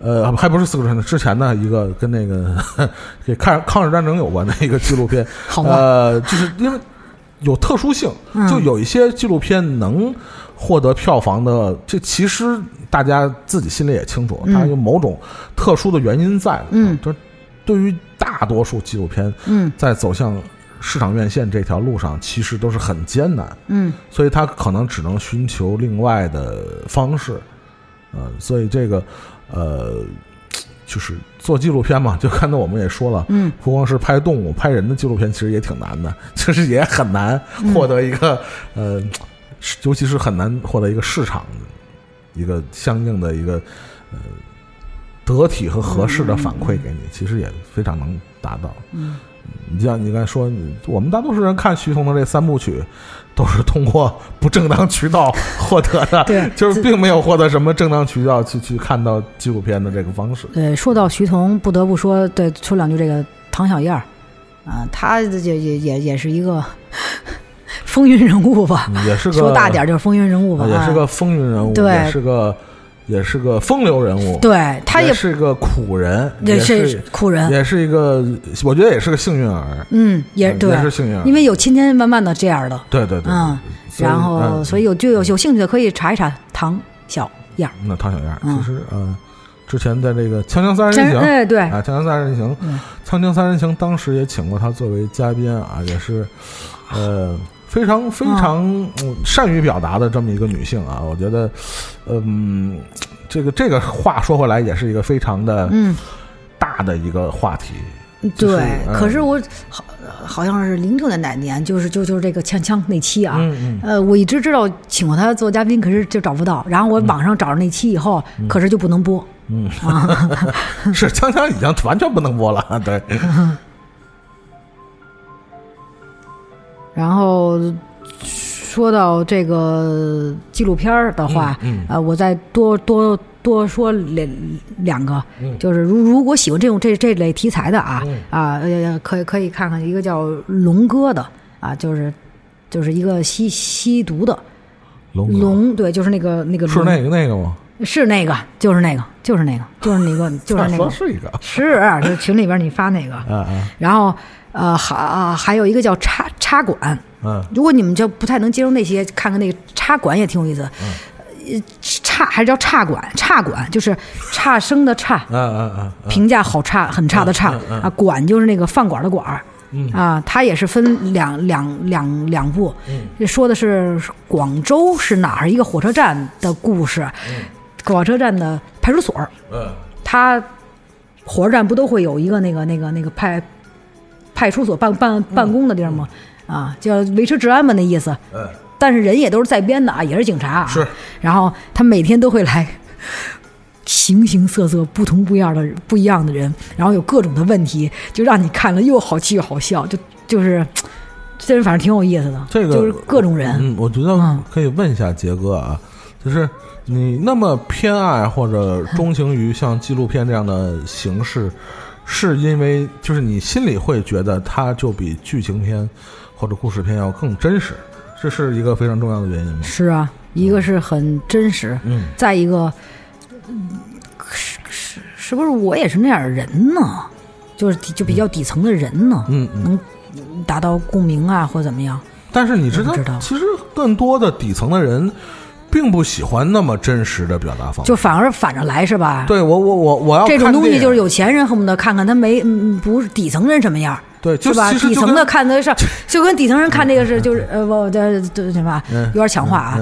那个看那什么似的，呃，就是啊，呃，我我那什么，找找找找一个霸道那个有有呃总裁，嗯。哎，我一下飞上枝头变凤凰，是不是反而反着来？他愿意看有钱的那种啊。他要补偿我日常生活中得不到的那部分哦，欲望我我能明白其。实 最近这个呃，这个这个得了金金棕榈的那个韩国电影《寄生虫》，其实不是也有这样哦这样的这种哦呃，肯定是人更希望呃嗯在电影里看到他平时生活中得不到的那一部分。嗯，那我也当然我有相当一部分人是这啊样，我觉得。我喜欢看一个是真实，再一个我怎么觉着我看了以后，我才觉着就放大了说一点啊，嗯说夸张一点，我怎么才觉着我看这些，我才觉着我是活着的嗯嗯啊？就看那些呃，我不觉着。哎，还有一个原因，是不是因为这些都是低于我的？至少是我是底层，但是他们还要低我，会不会我有我看了我会有优越感呀？反而我还是在高的，就是我我我明我说明白了吗？上帝视角啊！就就跟他们比，可能我反而我还是高的，所以我还是在高着往下看。但是不是不是你你那你自己这个回想一下，你是看的所有纪录片都是这种非常边缘化的题材的吗？就比如说那种呃呃最最底层的这样的最最底层的这个。不，我不能说我看的所有纪录片都是啊，嗯只能说是大多数是，而且这些的吸引我。比如说，再再再说两个的话，一个是姑奶奶，姑奶奶这您知道吧？嗯我知道，知哎，我在在节目里还推荐过这个纪录片。哦，再一个就是好死不如赖活着，嗯那个就是呃得了，就农村的这没有肯定也没钱啊，然后得艾滋病了。他还不像就是这郭富城演那片子是什么最爱，对他还不是那个意嗯思，他比那还惨，啊，得艾滋病了，然后结果大儿子没染上，嗯。小孩子他可能因为那儿怀着呢，或者是喂奶呢，染上了，就这一家三口，后来最后他媳妇儿先死了，后来还这种东西是不是呃他们太？比我太，因为我活太惨了，就是相对不是特别那什么，然后他们更惨，会不会我看了我心里有优越感呀？所以，呃我我得劲儿啊，我也不知道，就好像就好像那这种东西啊，人性这种东西啊，这种感情啊，它很复杂，它不好解释，就好像民民国那时候。嗯，有有有钱人，他都不是有钱，人家都是恨不得都是那个达达达官贵人，就是都是跟那个皇皇皇上他们家都有关系的人。哎，你知道他干嘛吗？他不像现在的富二代似的，呃买名车，买买好表，嗯嗯。他们家他妈的装乞丐，嗯嗯嗯，真的是是。真装乞丐。像这么一说，一装乞丐，就上大街上装乞丐去，然后装完乞丐晚上再来好好车什么好的马车，给就是有仆人给他那个打打打扫干净了回家。您您说他这是什么心理？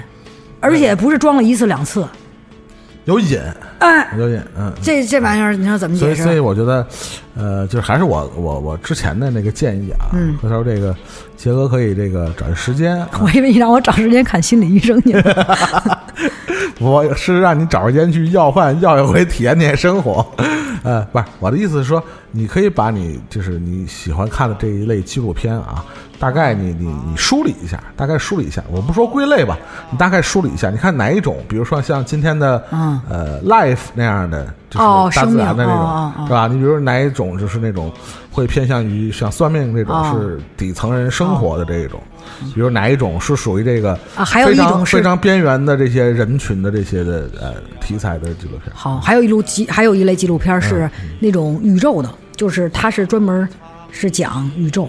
嗯，就但是那种东西，我只是宇宙起源，对它它有分很多系列，好多集都是演这种东西啊，我喜欢看，可有的就是但是百分之九十 看不懂，我不知道他在说什么。但是你人家特别沉醉于看不懂的这个体验。啊，对，但是挺挺挺喜欢听听人说的啊，什么他们几几维啊什么的，不是，还有真的是他就讲他讲宇宙，就这个星球那个星球的是真的。嗯，然后我看不懂也是真的啊，但是是但是有时候喜欢看看啊，就了解一下吧。嗯嗯嗯，找找个机会吧，好吧？啊好就是呃，你把你这个，因为你你我看你平时这个看的也是纪录片占啊偏多一些。偏偏多是吧？啊所以就是你可以大概的咱们梳咱们梳理一下啊，就是好看看咱们能找，因为你看也是都资源嘛，基本上是吧？嗯就是拿咱们时下能找到的这些关于国内的啊，也是国内的纪录片的这些资源啊，嗯，都都都都以哪些的这种题材为主啊？到时候回头咱们可以是吧？好，杰杰哥实录，不 敢不敢。好吧啊？杰哥实录，等下我都想好了。的沙子，我用拳头擦着我的泪水。这个我们再呃再多多说两句徐桐的这个《游民三部曲》的这个纪录片啊，也是嗯、毕竟呃虽然呃一部分是最底层的呃人的这个生活的方式，嗯。刚才杰哥也说了，就是因为它是真实的，所以即使有些粗糙，嗯。说实话，里边的人的生活，以我们所谓的都市人的这个视角来看，还是有些粗鄙，嗯，对吧？嗯所以我觉得“粗鄙”这个词儿用的还是挺合适的。嗯非常粗的一些人过着非常粗的生活，但是这种生活方式和他的呈现出的生活质感是非常有。有有有有力量的，就是确实就是真实的力量。嗯就像刚才杰哥说的，你能感觉到活着的人，活着的感觉和活着的这股劲儿应该是什么样？我觉得这是纪录片最直接能够呃打动我们或影响我们的地方，嗯。就是因为它真实，嗯。不加修饰，嗯。即使它不够精致，嗯。呃，其实好多毛病啊。这纪录片儿你你要挑起来，呃，就是特别多，尤其徐桐这个，嗯。他他在纪录片里比都是那种真的太粗糙了哈，就是粗糙啊。粗糙，追求的恐怕也是这样一种粗粗糙的，都不你都不能说是审美，嗯就是它就完全是一种以他这种有一点赤裸裸，就是嗯你你会感觉他纪录片里的人就像。就像我们说句不好听的，跟光着屁股在自己家里走的那种感觉，他把那种真实，对，给拍出来，就对对，就好像那个也也也是一一集还是三集一共，反正也是国内的。最后的棒棒，他就是嗯就是挑棒的那个，对对对就就挑担的人对啊，他这每个人都特别真实。对呃，有这个好赌的，他拿一天挑担子，最后是这个这好容易挣点钱，但他也得赌去，嗯，方便面都舍不得吃也赌去，哎，然后还有他这个老师傅带着这主人公什么的，反正就是哎，种种的都很真，就是很真实的，让你看起来。对对。那每个人的每个人，嗯，我都不我都不想说人物对。这俩字儿，真的就是活生生的真实的人，嗯嗯。他他不是一个角色，嗯。他就是我们生活中能接触到，可能有些人接触不到的。嗯呃，我我相信可能有一部分人，呃，就像你说的，可能真是出于一种猎奇的心态，但是更多的，我觉得还是能找到一些共情的地方。对，一个是接触不到，再一个有可能他就活在我们身边，只是远一些。还有他们身上其实也有咱们身上的影子，对吧？对我觉着我今天推的这个几个片子，很多片子都有咱们咱们所有人的影子。没错，没错，我们我们呃，往往有时候会忽略掉生活和生命中的一些真相的东西。其实，呃，是非对错其实根本没有那么重要，或者这样说，我们大多数人，我们这些普通人一生中其实、呃并不会面对很多是非对错的选择，更多的时候，我们其实往往是忽略了真相本身。嗯，其实真实的表达或者真相本身，可能远比是非对错，你去追，就是纠结于哪个好哪个更不好，比它要更重要。嗯有时候我们的生活或者我们的这个时代，嗯，或者我们电影缺乏的。不是更好更美的东西，往往却是更真实的东西在丢失。我觉得这可能是，呃，一个非常遗憾的地方吧，对很多人来说。嗯但是看这样的纪录片，能让我们找回这种真实的感觉，这种活着的感觉，这种生活的感觉。嗯，提醒我们，世界其实是这样的，并不是我们平时看到的那个样子。对，对，还有这么一类人，或者反正很多人其实是是这个样子，并不是我们想象的生活该有的样子。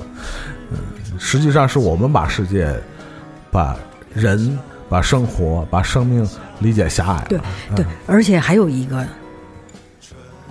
就是你看见这些人，嗯都已经这样了，但是呢，他们还在努力的好好的活着，是对吧？咱们还有什么理由不去满足呢？不是真的，不是说我最后偏偏尾了，我得给说一大话，真是那样。你看那个前日子上的那个纪录片儿，呃，生命万岁吧，生活万岁，生活万岁生活万岁也给我的感觉，对就是生活不易，生活万岁。对对对。嗯，然后我记得这个纪录片，它最后一个章回啊，我这儿看着叫呃尾声混江湖立百城，善恶参半。渡红尘拾珍珠，无益无害。其实也是对这个纪录片里边两个这个主人公的一个一个一个生活的一个定位啊。但是我里边我记得还有一句这个特别印象深刻的啊，说的是叫呃，说的是算命先生这个事儿啊，叫算不尽芸芸众生微贱命，回头看五味杂陈奈何天。对我觉得，呃，我们这些芸芸众生面对命运的捉弄啊，其实也没有啥更好的办法。就像杰哥说的，就是 好好活着吧。努力的活着，哎是吧？努力的活着。嗯，这个今天这个非常感谢啊，杰哥来到我们节目做客啊。然后为了这个欢迎杰哥的下次还来，然 后结尾还是选一个杰哥喜欢的啊，还是这个上上次那个乐队那期我没叫你啊，我跟其他其他嘉宾聊啊，我说我说这个。杰哥也是摇滚粉儿，但是杰哥是九四粉儿，你知道什么是九四粉儿吗？这就是红干地，对对对对对三姐。尽管来的还是没来的，还包括四大天王。愿你们过好圣诞节。我们唱一首，一块儿唱一首《非洲》。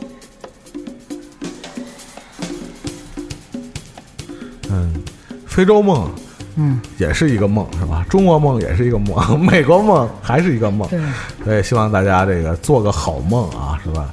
在这个这个艰难的生活中，还有自己的梦啊，对这还是挺重要的。有自己的梦，有自己的姑娘，骑着那大象四处去游荡。好，那我们下期节目再见，拜拜。拜拜。